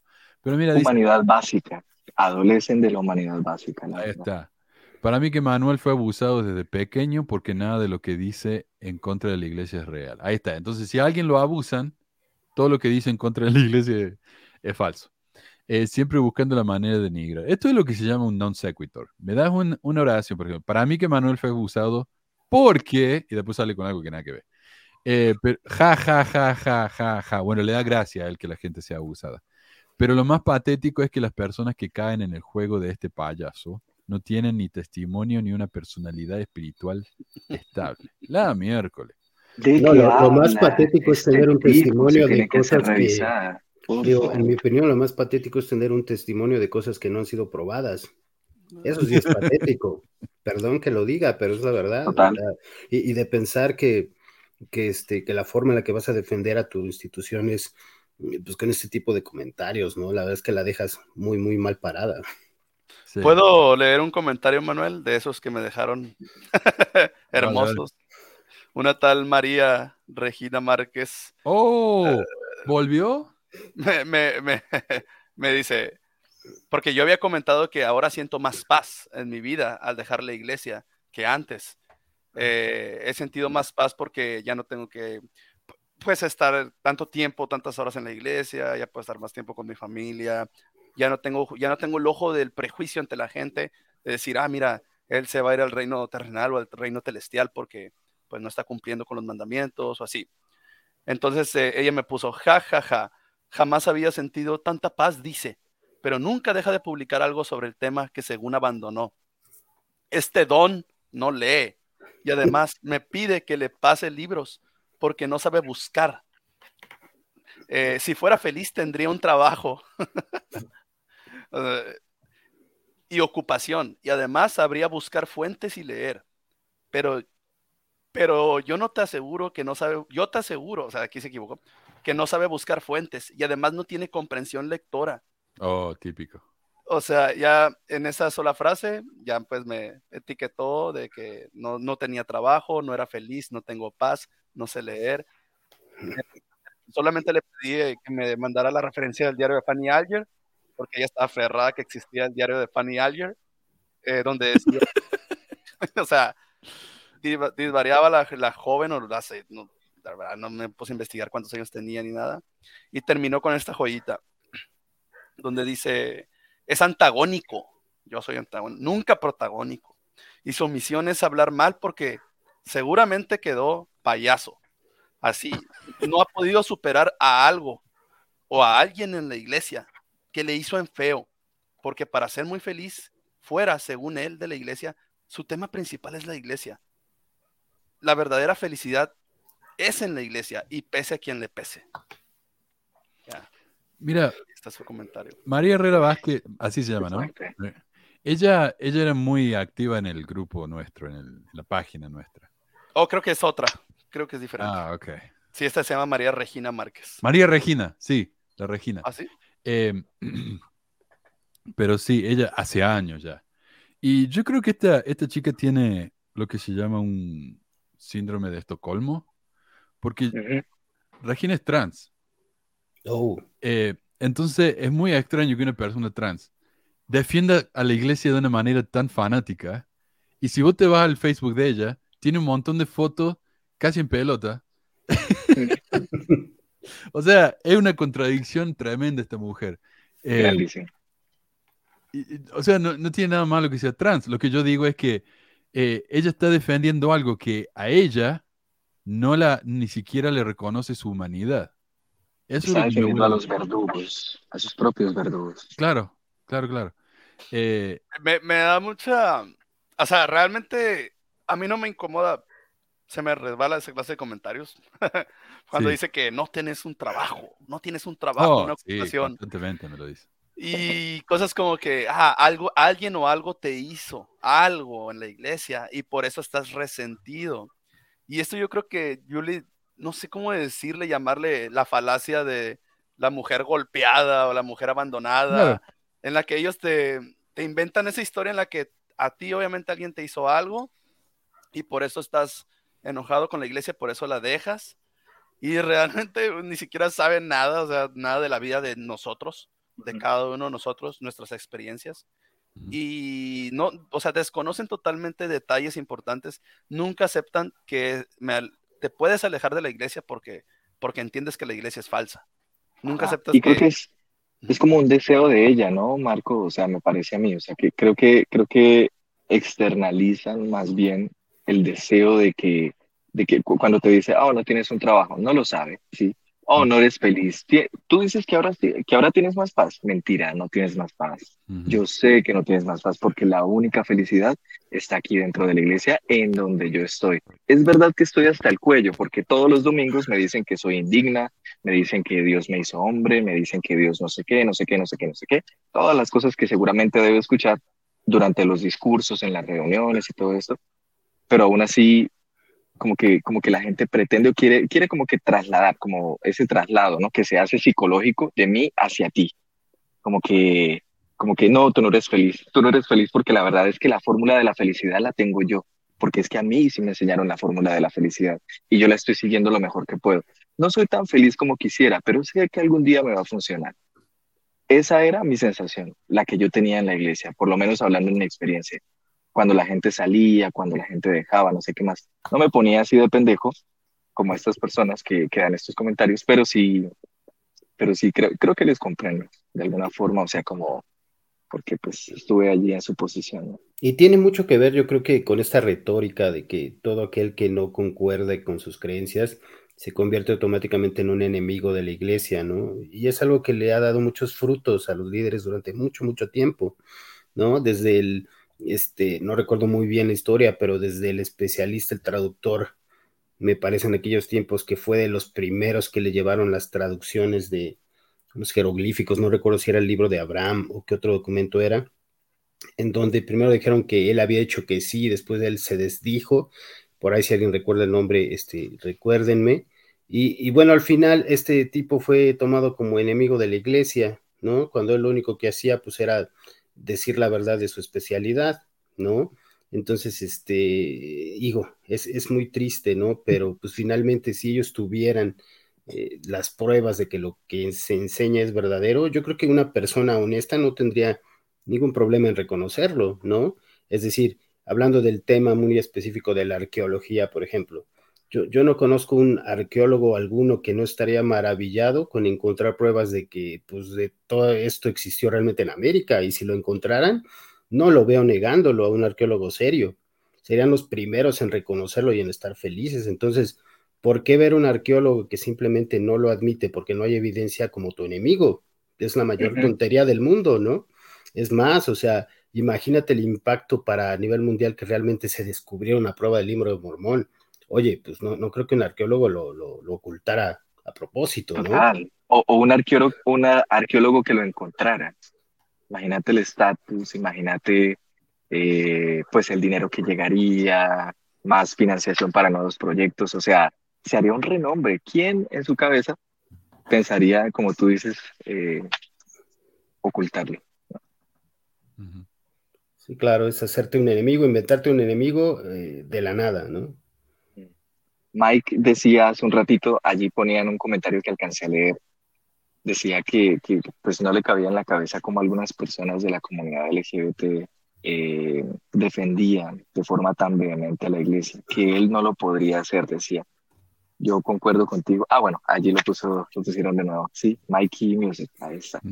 Eh, soy de la misma opinión, la verdad. Testifico que lo que dice Mikey es verdadero. Ah, mentira, esto, pero eh, terminé saliéndome de la iglesia, o bueno, sí, como apartándome, ¿no? Como alejándome y concienzudamente tomando terapia, desintoxicándome. Y sigo en ello, ¿no? Trabajando a fin de, de librarme de tanta culpa y de tanto discurso y todo esto por, por años eh, que, nos, que nos pone la religión eh, pero definitivamente yo también caí o llegué a la conclusión de que siendo LGBT y allí dentro de eso no era vida para mí. No era, no era lugar para mi propia salud mental. Yo creo que no estaría vivo en este momento. Como iba mi salud mental en aquella época y como me estaba sintiendo y el espiral así como hacia abajo eh, en el que estaba cayendo, no, no creo que estaría. Pero es que, bueno, primeramente qué bueno, qué bueno que que pudiste salir. Y luego, pues ponte a pensar lo que enseñaban los profetas de mormones que decían que era mejor incluso este morirse, ¿no? Eh, para ellos es mejor que te mueras a que aceptes y vivas tu sexualidad plenamente. Este, o, que, o, que, o que vivas tu vida, pues ahora sí, buscando tu felicidad real, no la que, la que está en la iglesia. Eh, esos pensamientos, esos mismos líderes han, han afectado a muchos jóvenes para que tomen esa decisión tan, tan fea. Y, pero qué bueno, qué bueno que ahora ya hay muchos que toman la decisión y dicen, ¿sabes qué? Ya, bye bye, adiós, que no me afecte esas cosas. Aunque va, va a seguir habiendo miembros que te van a decir, realmente no eres feliz. No eres feliz. No, y aclarar también, aclarar, también que hay muchos que, que, encontraron la forma de estar bien, incluso sin dejar la iglesia, eso también es muy aceptable, ¿no? Sí, este, porque muchos tienen la triste idea de que este tipo de programas este, como decía este señor, es, era para acabar con la iglesia, o sea, por favor, este tipo de programas y ninguna otra cosa van a acabar con la iglesia, igual que la iglesia católica jamás se va a acabar y la iglesia pentecostés jamás se va a acabar, o sea, es simplemente una decisión muy personal del que decide si por salud mental es mejor estar afuera, adelante, el que de por sí dice a mí no me afecte, yo sigo adentro y tomo lo que me conviene y lo que no, pues también es muy respetable ¿no? Pero ese, ese es el peligro de tomar este, posiciones muy extremistas de ambos lados, ¿no? Yo creo que siempre es mejor este, ir con cuidado, ¿no? Total. También quería, pues, así como, como eh, un pequeño comentario. Eh, nada, Mike, pues tú que sigues allí existiendo y todo esto, pues nada, como aguantar, perseverar, ah, como dicen allá, pues aguantar hasta, hasta, que, hasta que puedas y la verdad es que la vida misma va a ir acomodando las cosas, ¿no? Sí, a veces cuando uno tiene que hablar las cosas directamente con las personas es duro en ese momento decirles como ella no quiero más, pero aquí en Colombia tenemos un dicho que dice que es mejor que la gente se ponga colorada un ratito y no estar uno colorado toda la vida, ¿cierto? O sea, aguantando. Y nada, pues cada cual a su ritmo, ¿no? Cada persona eh, y cada vez que, te, que escuches un discurso en el que te digan que no eres preciado, que estás mal, que tu orientación es una abominación o que es una prueba, haz el ejercicio de conscientemente estando allí sentado, inclusive aunque estés sentado en la capilla, e, escúpele a esa idea, ¿sí?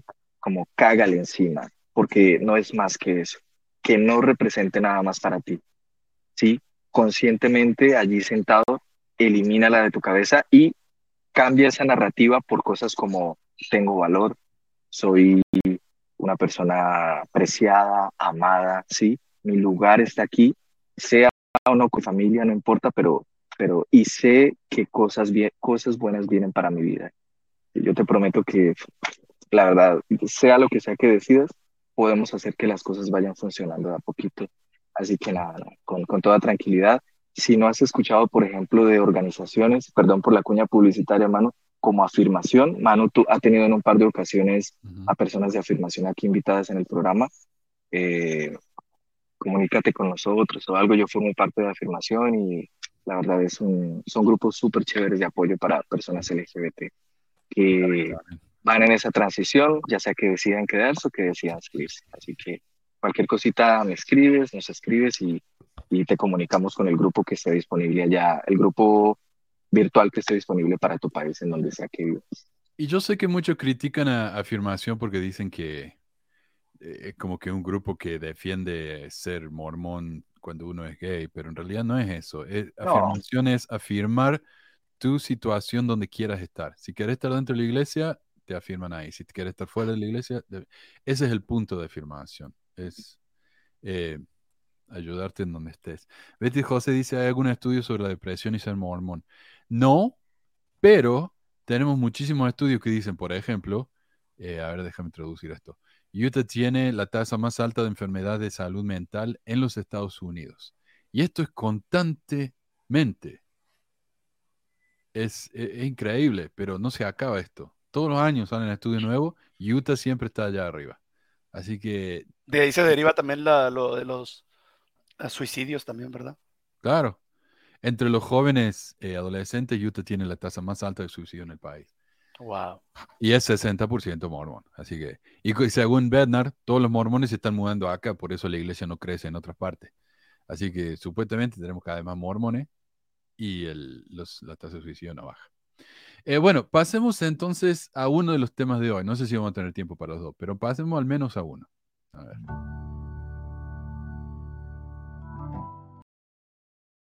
Hoy vamos a hablar de las esposas olvidadas de José. Y hoy tengo un par de hermanas. Y no tengo un, gráfico para esto, así que les voy a compartir la foto de estas señoras en Google. Ok.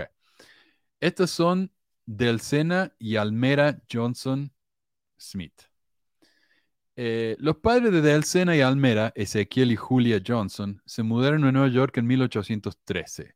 Julia era intensamente religiosa, o sea, la mamá y les pasó esa característica a sus hijos. Del Sena, que es la más grande, la vemos acá en el medio, nació en noviembre de 1806 en Vermont. Almera nació seis años más tarde, en octubre de 1812, en el mismo lugar. Sus padres criaron a su familia de 16 hijos, nueve hijos y siete hijas, entre 1802 y 1829. Y lo que es increíble, por lo que he leído acá, aparentemente los 16 hijos vivieron hasta ser adultos, lo cual es casi posible en esa época. Si bien Julia, la mamá, era sumamente religiosa, Ezequiel, el padre, no. Ezequiel era un padre amoroso, dicen, pero la presión del trabajo constante, y me imagino yo que tener que escuchar a 16 chicos gritando y jugando todo el tiempo, lo llevaron al alcoholismo, lo cual junto con las tensiones religiosas lo llevó a separarse eventualmente de su esposa. Si bien, como ya mencionamos, los reportes lo muestran como un padre amoroso, su hijo Benjamín reportó que como consecuencia de su alcoholismo, a veces deseaba no haber nacido, sentimiento que pudo haber sido compartido por sus hermanas. Eh, déjame sacar esto acá, eh, Del Sena y Almera. En 1829, a los 22, Del Sena se casó con Lyman Sherman. Los dos terminarían teniendo seis hijos. Ya para 1830 se habían bautizado mormones, a pesar de que al principio la familia entera de los Johnson estaban horrorizados por las nuevas iglesias que afirmaban ser restauraciones de la iglesia original de Dios, porque decían que muchos de estos profetas eran profetas falsos. Entonces dice, bueno, la Biblia advierte de esto, tengamos mucho cuidado. Y, esto nos dice también que, no, eh, reafirma esto de que la primera visión de José, a José no lo persiguieron por haber tenido una primera visión, y haber hecho, dicho algo tan único. El problema con la primera división de José es que todo el mundo decía que había visto a Dios. Era demasiado común. Entonces decía, oh, otro más. Ok, acá tenemos otro más. Y decían, tengan cuidado con todo eso. Solamente que José o su grupo de personas lo hicieron más interesante y más vistoso al meter la historia de las planchas de oro. Claro. Meterle ese, ese, ese ámbito de él, de los tesoros escondidos debajo de la tierra. Cuando mezclaron esas dos cosas, yo creo que ahí fue la, no sé cómo decirlo, sino la, la obra maestra o... La, la, la fórmula, la fórmula perfecta. Sí, la fórmula. Agarro no perfecta, pero buena. Agarro lo, las supersticiones de la gente y aparte, en cuanto a lo religioso y en cuanto a lo mágico, los junto, les vendo eso y wow, pues sí funcionó. Dice, según la ley de Moisés, cualquiera que se case con dos hermanas debería morir. La poligamia de Smith fue nada bíblica. No, no. Bueno, pero imagínate donde ellos encontraran este versículo leyendo. ¿Qué crees que dirían en una conversación por allá en Kirlan o en Nabú, en un estudio bíblico o algo así, ellos hablando? ¿Qué dirían? Ah, bueno, es que esa parte está mal traducida. Preguntémosle al hermano José realmente qué quería decir o algo así. Sí, sí, se sacaba algo debajo de la manga como para... En realidad la poligamia de José Smith contradice la poligamia de José Smith, porque en su propia revelación él dice que la poligamia es para tener hijos, que es para henchir la tierra, y él no tuvo hijo con ninguna de sus esposas. O sea, era y que tiene que ser. latinoamericano sabemos que una verdad dicha a medias es una mentira. Eso. No sabía que Carlos iba a hacer eso. ¿Qué pasó? Se nos metió. Está bien. Muy bien, muy bien. Eh, en 1833 los Johnson se mudaron a Kirkland y ahí del Sena se convierte en una sombra, dice, detrás de su esposo, porque él se convirtió en un líder prominente de la iglesia. Entonces todos los reportes que hay en esa época son sobre él, no sobre ella. Luego de unirse al campo de Sion y regresar a salvo del mismo casi un año más tarde, eh, Lyman se convirtió en el presidente del quórum original de los 70. Lyman entonces se convierte en amigo cercano de José Smith e incluso aparece en la sección 108 de Doctrina y Convenios, en la que José Smith básicamente dice que Dios le perdona todo su pecado. Mm. Luego de una breve pero fuerte enfermedad, Lyman murió en 1839 y Delcena quedó sola para encargarse de seis hijos. En marzo, Delcena se muda cerca de Nabu, en donde su hermana Almera se reúne con ella al año siguiente. O sea, iban siguiendo a José donde iba, ¿no? Alrededor de este tiempo, Delcena se convierte en una de las esposas plurales de José. Ella es la mayor, ¿verdad? Y cuando Benjamín regresa de su misión en 1842, el hermano escribe, el matrimonio de mi hermana mayor con el profeta fue antes de mi regreso a Nabú admito que no tuve preguntas. Y es interesante la reacción de Benjamín hacia... Ah, uh, mira qué interesante esto. Eh, la reacción de Benjamín hacia el, eh, la poligamia de José, porque es muy típica de mucha gente de esa época, ya lo vamos a ver. Acá dice Enio, Manuel el profeta Ezequiel profetizó la aparición del libro de Mormón, ¿por qué ustedes no reconocen esa profecía? Pregunto. Eh, bueno, compartirnos la escritura y ahí hablamos sobre eso. Gracias. Exacto, pero Enio, seguramente eh, cuando vos hablas de que por qué no reconocen esta profecía, el problema con las profecías, cuando uno las mira ya después de su supuesto cumplimiento, cuando uno habla de ellas ya como en retrospectiva, Mm. es que tú le, tú le das la aplicabilidad que tú quieras. Inclusive se han inventado cuentos de las aplicaciones binarias de las profecías, que tuvieron una aplicación chiquita en el contexto en el que se dieron en aquella época y una aplicación global, macro en las profecías de los últimos días, etcétera, etcétera, etcétera. Exacto. Para mí son pajazos mentales que se hacen ellos. Eh, eh, para, pues, para, en su ejercicio de hermenéutica, ¿no? En su ejercicio de interpretación. Pero pues... José leía mucho la Biblia si él quería, podía interpretar cualquier parte de la Biblia para que se adaptara a su, a su O él podía hacer propósito cumplir. E, esa forma de ver es como, por ejemplo, bueno, ahora ya hemos dicho, ¿no? Que los Simpson profetizan más, ¿no? Porque los Simpson hablan de un tema y este, los, mm. hacen la sátira de ese tema y resulta que la realidad supera la ficción y más adelante se cumple lo que ellos hacen. Entonces, ¿qué significa? ¿Que ellos son divinos? ¿Los escritores o los guionistas de Los Simpsons son tocados inspirados? están inspirados. inspirados. Pues realmente no, sino que existe un... un esa es una de las formas, yo lo veo así, la forma en la que tú lo haces a modo incluso hasta de burla o seriamente y después se cumple y dices, ah, se cumplió lo que dije. Y la otra manera es la del revisionar las, eh, el asunto y decir por lógica lo que puede pasar. Por ejemplo, yo trabajaba en un restaurante eh, de mariscos. Y, y, yo este, trabajando ahí me di cuenta y lo compartí con un compañero de que había una falla en la seguridad del restaurante. Yo le decía, aquí hay una falla en esta seguridad, aquí no hay cámaras de seguridad y creo que de esta manera pueden sacar eh, ahora sí que mercancía del restaurante, como por ejemplo eh, lo que es eh, material congelado, ¿verdad? Como los camarones y todo eso. Y yo le, le, dije, yo le expuse a mi compañero todo el plan de cómo yo lo pensaría que lo harían. Obviamente yo no lo iba a hacer, ¿verdad? Pero yo le dije, así, así lo pueden hacer y todo eso. Y mi amigo se quedó como que, bueno, tiene lógica, pero no te creo, no te creo que se pueda. Bueno, yo después terminé la relación con esa empresa, eh, ya terminé y, a los meses, bueno, creo que al año, este amigo siguió trabajando y me dijo, oye, ¿sabes qué? Lo hicieron, hicieron lo que tú dijiste. Eh, unos trabajadores de ahí, termin exactamente como lo hiciste, estuvieron sacando cosas del restaurante, estuvieron robando. Uh, quién sabe por cuánto tiempo hasta que los, los, los, este, los descubrieron de alguna manera.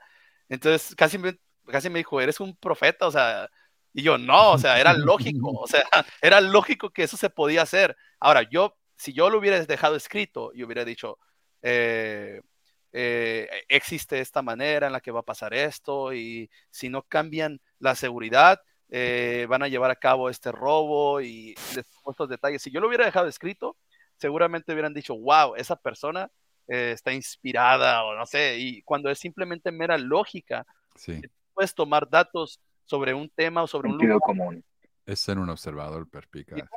Alguien, alguien se puede puede tomar eso o no puede tomarlo y cumplirlo y se puede hacer esa creencia de que, wow, fue algo mágico. o sea, de hecho estaba leyendo un, un, folleto de los testigos de Jehová donde decían que una de las pruebas para decir que la Biblia era verdadera era que hay una profecía también eh, de Isaías donde dice que el que iba a conquistar, que iba a conquistar Babilonia era Ciro, ¿verdad? y que iba el rey persa Ciro y que iba a desolarla. Entonces que él lo dijo años antes de que pasara. Y después, como 200 años antes de que pasara, y pues resulta que 200 años después, un hombre llamado Ciro conquistó Babilonia y dice, ah, se cumplió la profecía. Y yo estaba pensando, y bueno, ¿y qué tal si muchos empezaron a, ponerle a sus hijos el nombre de Ciro para que ellos cumplieran esa profecía. O sea, ¿sí me entiendes? O sea, para que ellos cumplieran lo que ya estaba escrito, porque así somos. O sea, el ser humano muchas veces es como que, ah, le voy a poner a mi hijo el nombre de tal persona para que cumpla con el propósito que miré escrito allá o algo así, ¿no? O sea, ¿cuántos en la iglesia no le ponen este Morón y Nepi y piensan que eso les va a dar, no sé, son ideas. Eh, y después, y después andan, ah, después andan Moroni y Nefi bailando en un boliche en una discoteca cuando se salen y tomando unas birras y todo eso. Moroni y Nefi con Moisés y Jesús ahí los cuatro. Claro, no puede faltar. Pero si alguien hace algo, por ejemplo, se convierte en presidente de algún, digamos que algún Moroni se convierte en presidente de México, de Colombia, donde sea, wow, miren, es que estaba profetizado en el libro de Mormón que iba a llegar un líder que, ah, o sea, eso, eso es lo que es la profecía. Pues eh, Perdón que tendrá más o menos un buen ejemplo es lo que pasó con este presidente de la iglesia, recuérdenme bien si fue Woodruff o quién fue el que eh, declaró lo de la poligamia, que se dejaba de hacer, ¿no? Y, dicen, wow, era, un, e, era un profeta que porque sabía lo que se venía y soñó que la iglesia se iba a acabar y que los iban a imprisionar. Pues no, no soñó, amigo, lo vio. Era obvio que iba a pasar eso con la iglesia, ¿no? No se necesita ser un profeta para darte cuenta de que le iba a traer mucho, mucho problema a la iglesia seguir con la poligamia, ¿no? Sí. Ok, uh, volvamos al tema este de, la, de las hermanas Johnson. Entonces José se casa con, con la mayor, que es del Sena, y bueno, como digo, Benjamín, eventualmente, ¿no? Él, estaba medio espantado con la poligamia. Se hizo buen amigo de José y reportó que en abril de 1843 el profeta profetoide se quedó en su casa y le dijo que Dios le había ordenado tener más esposas y que quería pedirle la mano de su hermana Almera. Según Benjamín, sus palabras me sorprendieron y casi me dejaron sin aliento. Me senté por un tiempo, maravillado, y finalmente estaba casi listo para explotar con emoción. Benjamín escribió que le había caído un rayo en los pies y que estaba demasiado aturdido como para comprender nada. Benjamín dijo que mirando al profeta a los ojos le dijo, si alguna vez me entero que deshonra y corrompes a mi hermana, tan seguro como el Señor vive, te voy a matar. José le respondió que un día Benjamín iba a saber de la verdad de la poligamia y que iba a ser muy feliz con eso. Que, que yo sepa, Benjamín nunca practicó la poligamia. Anteriormente le había dicho que iba a dar un discurso críptico. Oh, perdón. Esa noche José dio un discurso dedicado exclusivamente para Benjamín, porque le había dicho que iba a dar un discurso críptico que solo él iba a entender. Dice, bueno, esta noche voy a dar un discurso para vos. Nadie más lo va a entender más que vos. Eh, y dijo en ese discurso em, que la parábola de los talentos de la Biblia dice que si a un hombre se le da un talento, necesita recibir más. Y si se le da uno y nunca obtiene más, incluso el que tiene se le va a quitar. Entonces acá José Smith está comparando los talentos de la Biblia con esposas, diciendo que la eh, monogamia es inferior a la poligamia e inadecuada e inaceptable para Dios. Interesante. Benjamín, a pesar de su reticencia, habló con su hermana solo por obediencia a José y reportó que luego de su conversación, él y Almera se habían convertido juntos a la buena nueva de la poligamia. Y esto es tan, tan común, ¿no? De tantas personas que al escuchar la poligamia por primera vez quedaron asqueados y luego de que se, le, se acostumbraron a la idea, bueno, ya, ahora está bien. Sin pues embargo, ¿qué les quedaba? ¿Qué les quedaba? O sea, irse en contra de, de, su comunidad, porque ya estaban en una comunidad, totalmente en su comunidad y ser eh, eh, expulsados o incluso perder hasta sus bienes o algo y ser criticados o simplemente pues hacerte pues el calladito y bueno, esperar que tal vez no te toque a ti y cuando te toca te, es cuando ya caes en eso. Y te empiezas a autoconvencer, a decir, uy, pero yo, yo la verdad es que recibí un testimonio de que este hombre en verdad era un profeta de Dios. Y si este hombre como profeta me pide esto, no me puede estar pidiendo algo malo, tiene que ser algo bueno, ¿sí? Y la gente, y uno empieza con ese, con ese proceso. Sea, psicológicamente tú empiezas, ¿sí?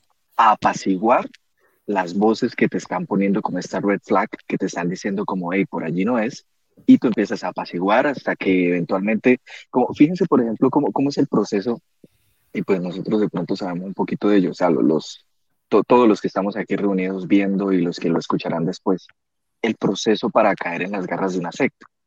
Y no me estoy refiriendo específicamente a la iglesia mormona, sino a uh, X, ¿no? Hablemos de Nexium o de otros ejemplos que tanto, que tanto pululan y que se ven por allí en redes sociales y todo esto. Entonces, uno observa, ¿no? Cómo es ese proceso gradual. Primero no te piden las cosas fuertes. Primero empiezas con un bocadito y allí te van estirando la pita, te van tirando la cuerda, te van tirando la cuerda hasta que estás de cabeza. Cuando toda tu vida, y ellos en ese proceso se han encargado de aislarte de tu exterior, aislarte de tus amigos, de coaccionar la información o de, de como circle la información, o sea, no dejarla, no dejar que te entre información de fuera y todo esto, controlar de dónde te viene, te han estado bombardeando con amor, te han estado bombardeando con este pensamiento místico y todo este tema, y ahora la figura de este hombre está puesta como un tipo de intermediario entre Dios, Jesús y los hombres, ¿sí?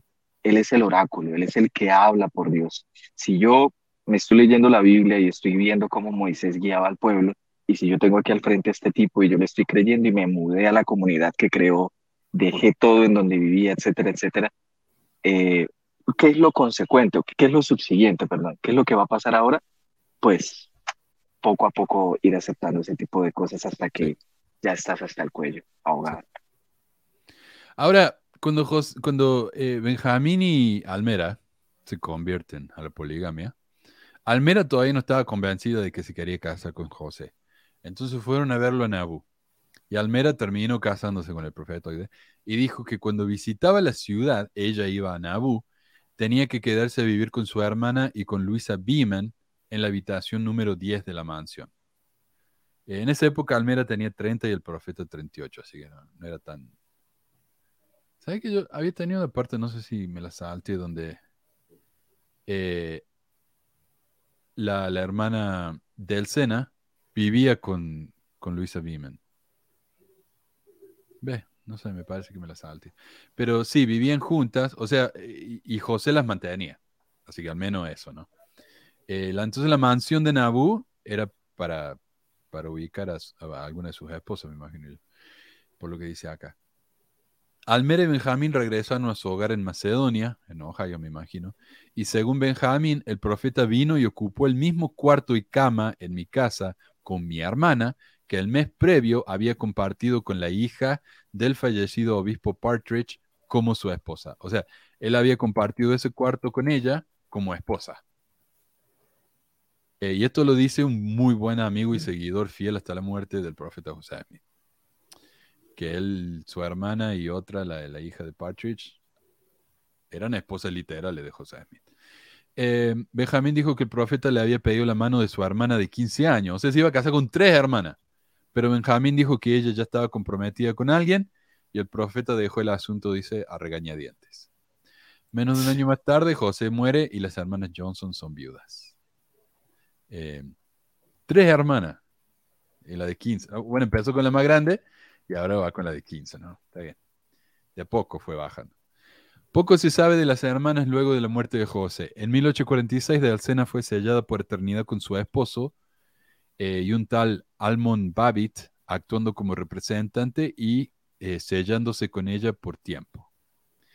Y, lo que dice el libro, esto está todo sacado de eh, Secret Loneliness, el libro este de las esposas de José Smith, dice que es uno de los pocos casos en los que José, José, no es sellado por eternidad con una de las mujeres, sino su, su esposo original, lo cual es diferente, ¿no? Eh, pero este Babbitt, entonces, es el esposo de ella por tiempo, pero en realidad no eran una pareja real, eran como pareja nada más que en papeles, ¿no? Y muy pocas veces vivieron juntos. Em, y este Babbitt parece que es una figura prominente e impredecible, dice. La verdad que me gustaría hacer un estudio sobre él, porque dice que varias veces al tipo casi lo, lo excomulgan, pero parece que era bueno para hablar. Entonces, de una u otra manera, se salvaba y continuaba en los registros de la iglesia, no solamente como registro de, como miembro eh, de registro, sino como líder. Él llegó a ser líder alto, ¿no? Eh, bueno, así que nos muestra eso, lo, importante que es tener carisma en la iglesia porque no te común. Él se sabía vender a sí mismo. Pensé que lo importante que es saber mentir, pero bueno, es más o menos parecido. Es mentir por el Señor, está bien. Exacto. Eh, en 1849, Del Sena, sus hijos y su madre se, se mudan a Council Bluffs, donde dos de sus hijos mueren. Uno ya había fallecido anteriormente. En este tiempo estaba sufriendo de artritis reumatoidea aguda. En 1854, en una condición totalmente inválida, se dirige a Salt Lake City y unos meses más tarde muere a la edad de 47. A esta altura había perdido cuatro de sus seis hijos y a dos de sus esposos. Pasando a Almera, la más jovencita, se casa con James Barton en 1845 por tiempo. Con él tiene cinco hijas. La primera, Mary Ellen, murió a los dos años. La tercera, Loisa, a quien Almera llama Vida, así en español, Vida, eh, sufre de una deficiencia mental. Y Almera se pregunta si no es un castigo divino por haberse casado otra vez luego de la muerte de José Smith. O sea, es castigo para ella que su hija haya nacido con una deficiencia mental. Bueno, su cuarta hija, Almera Melissa, murió a los cuatro meses. Eh, ¿Decían? No, no, qué, qué fuerte. Qué eh, eh, ¿Te imaginas vivir con esa culpa? Mi hija está sufriendo a causa mía de que yo... Creo, creo que el tipo, creo, o sea, todas estas dinámicas tan difíciles, básicamente le estropeó la vida a muchísimas personas, ¿no? ¿Cierto? O sea, así como así, porque quiso. De otra forma, quizá hubiesen terminado de una forma más tranquila, con una vida tranquila de vida familiar en una granja, en una finca, qué sé yo. ¿Qué es lo que la mayoría de nosotros quiere? Vivir tranquilamente y estar rodeado de la gente que uno ama y ya está. En lugar de eso, los esposos viajando para hacer misiones para la iglesia, a traerle más gente a la secta del tipo. Solas, en sus casas, solas, criando su multitud de chicos. Eh, a fines de 1850 la relación de Almera y Rubén se hizo más y más antagonista, además de que Rubén empezó a disolucionarse con el mormonismo. En 1861 se separaron permanentemente. En ese año, Almera y sus tres hijas se mudan a Utah y una vez ahí, su hija más joven, Harriet, murió el 20 de diciembre de 1862, imagínate, justo antes de la Navidad, a los ocho años. Su última hija, Sana, digamos entre comillas, del Sena, murió de tuberculosis a los 21. Almera quedó sola con Vida, la, la chica que se llama Vida, quien vivió hasta la edad de 41. Afortunadamente, hizo los numerosos hermanos y sobrinos de Almera vivían cerca y a causa de la poligamia, Almera terminó teniendo 164 sobrinos, quienes le tenían mucho cariño, nos llamaban tía Almera. Ya para 1882, Almera tenía problemas de salud, a los cuales trató con remedios folclóricos, como por ejemplo, fumando cigarrillos de una hierba llamada verbasco. Eh, luego de la muerte de vida, en 1893, no, puedo creerlo. Almera vivió tres años más y murió a la edad de 83 de un derrame cerebral en Parowan, Utah. O sea, todas sus hijas murieron antes que ella. Imagina esa vida, ¿no? Eh, Qué feo. Bueno, así que estas son, creo que son la esposa número 9 y 10 de José Smith, las hermanas Johnson. Tengo una pregunta, una pregunta, Manuel. A ver, si ella, por ejemplo, se selló con, con, con Smith, uh, Almera, ¿verdad? Almera se selló con, con Smith, eh, sí se selló por la eternidad, ¿verdad? O... Sí, Almera sí, la más Ok, entonces, este, después, después muere Smith y después se vuelve a casar con este James Barton y tiene sus hijas. Con Smith se supone que no tuvo nada, pero con ese señor sí tuvo cinco hijas. ¿Dónde se quedan las hijas? ¿Con su sellamiento celestial con José Smith o con su padre? Ah, esa doctrina profunda. sí, o sea, son esas cosas que tú haces como que, a ver. ¿Eso es importante para su salvación, hermano? Esa es la de ley que te aplican, ¿no? no, pues para la salvación de las hijas de Almera, yo ah, quiero. claro, claro. Quería saber la mía qué. No sé, a mí, eso me lo, preguntaron una vez, no específicamente de la poligamia, pero ¿qué pasa si yo estoy, tengo mi papá, eh, mi mamá se bautiza en la iglesia, se casa con otro porque mi papá se muere y ella se sella con el segundo? ¿De quién soy hija yo? Pregunto, ¿no? Y creo que el, hermano que dio la charla dijo, bueno, eso se va a arreglar en la, próxima vida. En el milenio se va a arreglar y el Señor no va a permitir que nadie sufra. En pocas palabras, no sé ni un carajo, nada, pero te voy a, lanzar una respuesta divagante porque este tema realmente no tiene fondo ni no tiene ningún fundamento. Sabemos que hay muchas inconsistencias, incongruencias y nos hacemos de la vista gorda, ignoramos esas tonterías, ¿verdad? Pues bueno, pero sí, o sea, no tiene sentido, o sea, la verdad pienso que eso del sellamiento que te ata a una persona está mal. Creo que eso no, no si, si Dios fuera una, un ser tan, tan perfecto, bueno, perfecto y que, y que Él está consciente del sufrimiento de las personas, creo que un, papelito o una ordenanza no tendría que significar nada, pues.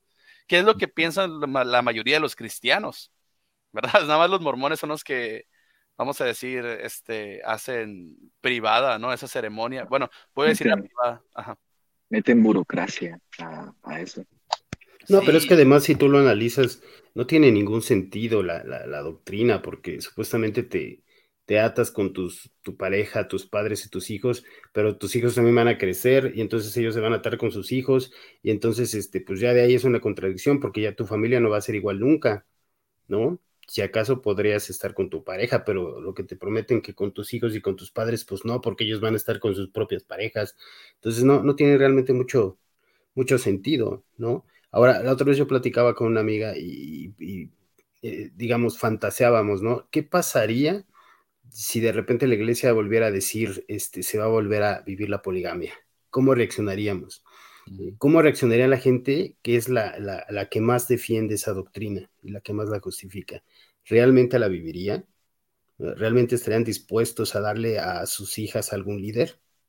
¿O a ver a sus hijas eh, formando parte de un matrimonio plural? A mí me gustaría ver qué pasaría, ¿no? ¿Cuánta gente dejaría la iglesia? Obviamente eso yo creo que nunca va a pasar, ¿no? Porque si pudieran lo borrarían de su pasado, pero sí es interesante plantearse la pregunta, ¿no? yo, creo, que sí lo vivirían. sí lo, sí lo cumplirían algunos, porque hay gente tan fanática, lo hemos visto en otras organizaciones religiosas. No me canso de, poner el ejemplo del Nazón Joaquín de la Luz del Mundo, que incluso ya ha juzgado y con pruebas en contra de él sobre su abuso a, ni, a jóvenes de, su iglesia y todo, la gente lo sigue apoyando, le sigue siendo honorable. Y está dispuesto, está dispuesto a hacer cosas que él manda. O sea, el fanatismo de la gente es muy grande y, creo que sí lo harían mujeres. Mujeres defienden la poligamia muchas veces. Sí. Entonces, este, claro.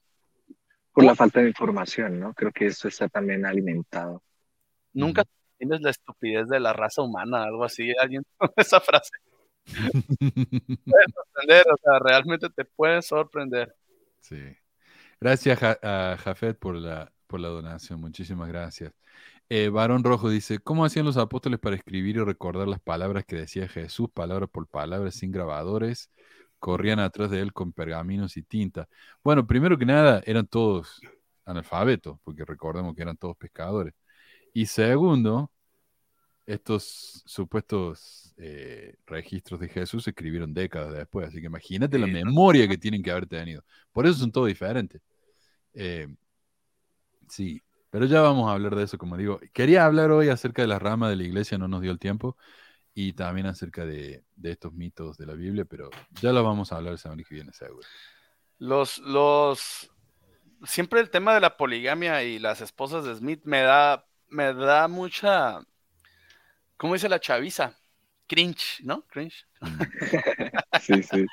Me da así que, que, ay, no sé, cosa, vergüenza, pena ajena, que yo estuve en una iglesia donde se creía eso y se enseñó eso por muchos años y simplemente yo no me hice de la vista gorda. O sea, no, no lo, no, nunca lo, le di la importancia que tenía que darle. Pero también, también tengo que aceptar que no fue, o sea, me manipularon. O sea, hay que aceptar eso. O sea, eh, la información que te da la iglesia eh, te, lleva por un camino que ellos quieren. Y, a veces la iglesia es tan astuta que ese, ese camino ellos ponen la primera piedra y dejan que los miembros pongan las demás piedritas. Eh, que los mismos miembros se hagan sus, teorías. Por ejemplo, la iglesia te va a decir, no, nosotros nunca, oficialmente nunca dijimos que, que Smith este, dijo que la poligamia era para mantener a las viudas. Te pueden decir eso, ¿no? eso lo inventaron los miembros de ahí de, México, no sé, sacaron esa, esa teoría. Eh, no, eh, la poligamia fue un mandamiento celestial, o sea, no importa si eras viuda o no. Bueno, ya vimos aquí que, Smith no, no hizo, ah, no, no se limitó, o sea, fueran casadas, viudas, solteras, menores de edad, este, vírgenes, no vírgenes, hermanas, ¿verdad? Rubias, morenas, pelirrosas. sí, parece canción. no, la verdad, no sé, ese, este, este profeta polígamo, la verdad es que no, no, no, no, ahora sí que no escatimó en nadie. Yo creo que se, se, se, pasó de la raya y vemos las consecuencias de sus actos, que incluso tuvieron que, pues, pagó con su vida. Para muchos es un mártir y para nosotros es, tuvo, tuvo la, la, vamos a decir, la consecuencia de lo que sus actos eh, lo llevaron. Y sobre todo, que deja muchos frutos malos y eso es lo que yo enseñé como misionero.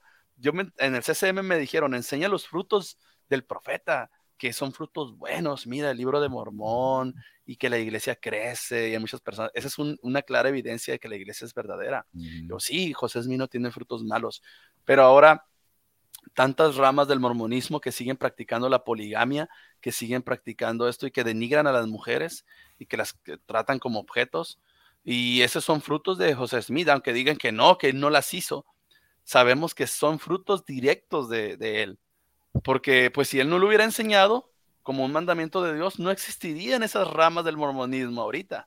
Entonces hay que aceptar que son frutos podridos de esa persona y eso lo demerita. Es una de las cosas, porque hay muchas cosas más, pero esa es una de las cosas que lo demerita como un profeta evidente y revelador. Y, cuando desmeritas al profeta fundador, se desmerita toda la organización. Claro. Eh, no, seguro. Eh, a ver qué dice acá. Él dice que contraten a Shakira para que le hagan canciones a las aburridas escrituras de dominio. Sería más fácil aprenderse él así.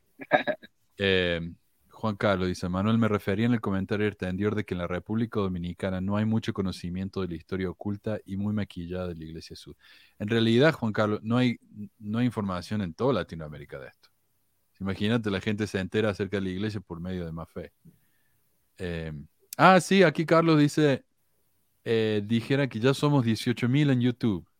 Mira vos, 18 mil suscritos en YouTube. Y tenemos 134 personas y solamente 8 likes. ¿Qué pasa con esto acá? Eh, pónganse la pila, vamos. La, la contracción obsesiva del templo es el mayor desperdicio de plata que hay, cuando bien podrían hacer con toda esa plata.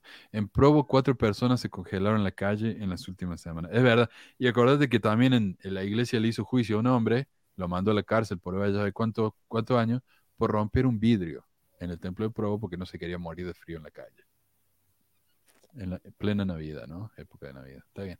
Ahí es cuando les digo que el templo no es la casa de nadie, no, no es ni del Señor ni de ustedes, o sea, para que se, para que se metan cuando quieran, no pueden. Aún así tengas una emergencia, eh, no puedes llegar ahí y meterte. Es una propiedad privada de la iglesia, de la corporación. Olvídense de esa, de esa, esa fantasía de que es tu, tu propiedad. Hay que pagar la cuota para entrar.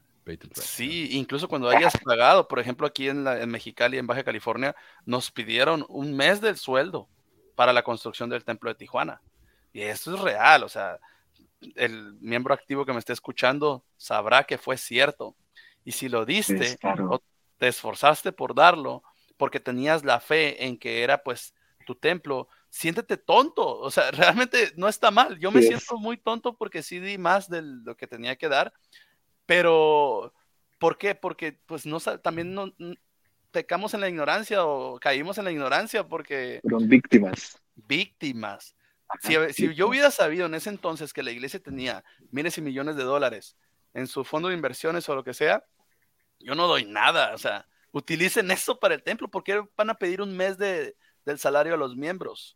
O sea, ¿por qué? y se pedía. Que, pero ya saben cómo se pedía, como dijo Anderson, de, te, primero te dan cositas pequeñas, ¿verdad? Como hermano, la fe, cómo demuestras tu fe y pues ahora el Señor necesita de tu fe y pues nos pide que de esta manera demostremos la fe aportando a la, a la Como si de veras necesitaran con, los recursos que tienen de, tu dinero, ¿no? Un mes del salario, ¿verdad? Sí, sí hubo gente que lo dio todo completo. Sí. Eh, dice Carlos, menos eh, según el mormonismo, menos del 1% de la población mundial es feliz. Yo le pido, mándenme lemas porque quiero hacer camiseta diferente toda la semana para el programa. Así que mándenme lemas y yo las pongo ahí. Sí, sí, sí. Sí, porque eh, esta, muchacha María me decía eso, pues de que no es que la verdadera felicidad está en la iglesia. Yo le contesté, entonces 7.800 millones de personas realmente no son felices, sino que... Es inútil. Con esta chica, inútil debate, porque mira, sigue repitiendo las mismas cosas después de como 10 años. Así que no, no hay esperanza para la pobre. Eh, Jorge dice, hola muchachos, no sé si saben que Sandra Tanner, dueña de Utah Lighthouse Ministry, cerrará su puerta en marzo de este año. Sí, lo mencionamos ya. Y estoy viendo acá cuándo nació Sandra Tanner. Ella nació en, en 14 de enero de 1841, así que ayer fue el cumpleaños Número 82 de Sandra. 82, imagínate. 82. Cierran la puerta, pero todavía sigue la tienda online. Eh, Ajá, claro, si puede cerrar la puerta de su biblioteca, de su casa, lo que sea, pero el legado de ellos ahí está. Es un legado bien grande que, que, va a perdurar y entre las personas que van a poder buscar la información y sobre todo es interesante que Sandra y, y su esposo Gerald Tanner hayan, hayan apoyado, entre comillas, a la iglesia cuando Hoffman presentó los documentos falsos, ¿no? Ellos decían, hey, no le, eso es falso, nos parece falso. Fueron más profetas videntes y reveladores ellos dos que los apóstoles que fueron engañados. No le crean. O sea, ellos sí se dieron cuenta, hey, los están engañando, aunque, aunque esta carta nos apoya a nosotros como exmormones de decir que Smith fue un fantasioso, mentiroso, pero no, ese es un punto a favor de ellos realmente, de decir, ¿saben quién? Es que nosotros no vamos a aceptar cualquier cosa que hable mal de la iglesia, tenemos que sustentarlo con, con credibilidad histórica o con, con, bases, argumentos y evidencia. bueno, no entiendo cómo, cómo la iglesia no les agradeció a los Tanner. Les, debieron haber dicho, oiga, lo sentimos y pues sí, debimos haberlos escuchado. sí, le hubiera venido bien. Eh, ¿Quién fue? Dice acá Rosana, la ostentación del lujo y la vulgaridad de los templos es una cachetada a los pobres. En Haití pusieron un templo blanco bellísimo y los ciudadanos no ni agua potable tienen, de verdad. Eh, la poligamia y los diezmos será por siempre la piedra en el zapato para la corporación. Bueno, chicos, mira, hice más o menos la mitad de lo que preparé y ya tenemos dos horas y cinco minutos, así que vamos a cerrar. Es que hablamos mucho. Pero pues, a mí me parece que se hace más interesante así también, porque estaba preocupado que los temas que tenía iban a ser aburridos, así que muchas gracias. Segundo, em, para el próximo domingo, segunda parte. Sí, bueno, la próxima vamos a hablar de, la, de las iglesias, esta, la rama del mormonismo. Eh, bueno, gracias entonces a... A ver, este, este será... ¿Será sarcasmo o será real? No, y aparte para saber cuál de los tres niños o cuatro que somos. Oye, niño, mejor cállate, Satanás te está manejando. Yo creo que es sarcasmo, ¿no? El niño más joven acá tiene como 40 años. Bueno, eh, un abrazo, gente. Nos vemos y gracias a ustedes por la, por la participación y a la gente en los comentarios. Muchísimas gracias. ¿eh? Gracias. Buena semana. Chao, chicos. Excelente semana. Gracias. Chao, chao. Bye. Bye.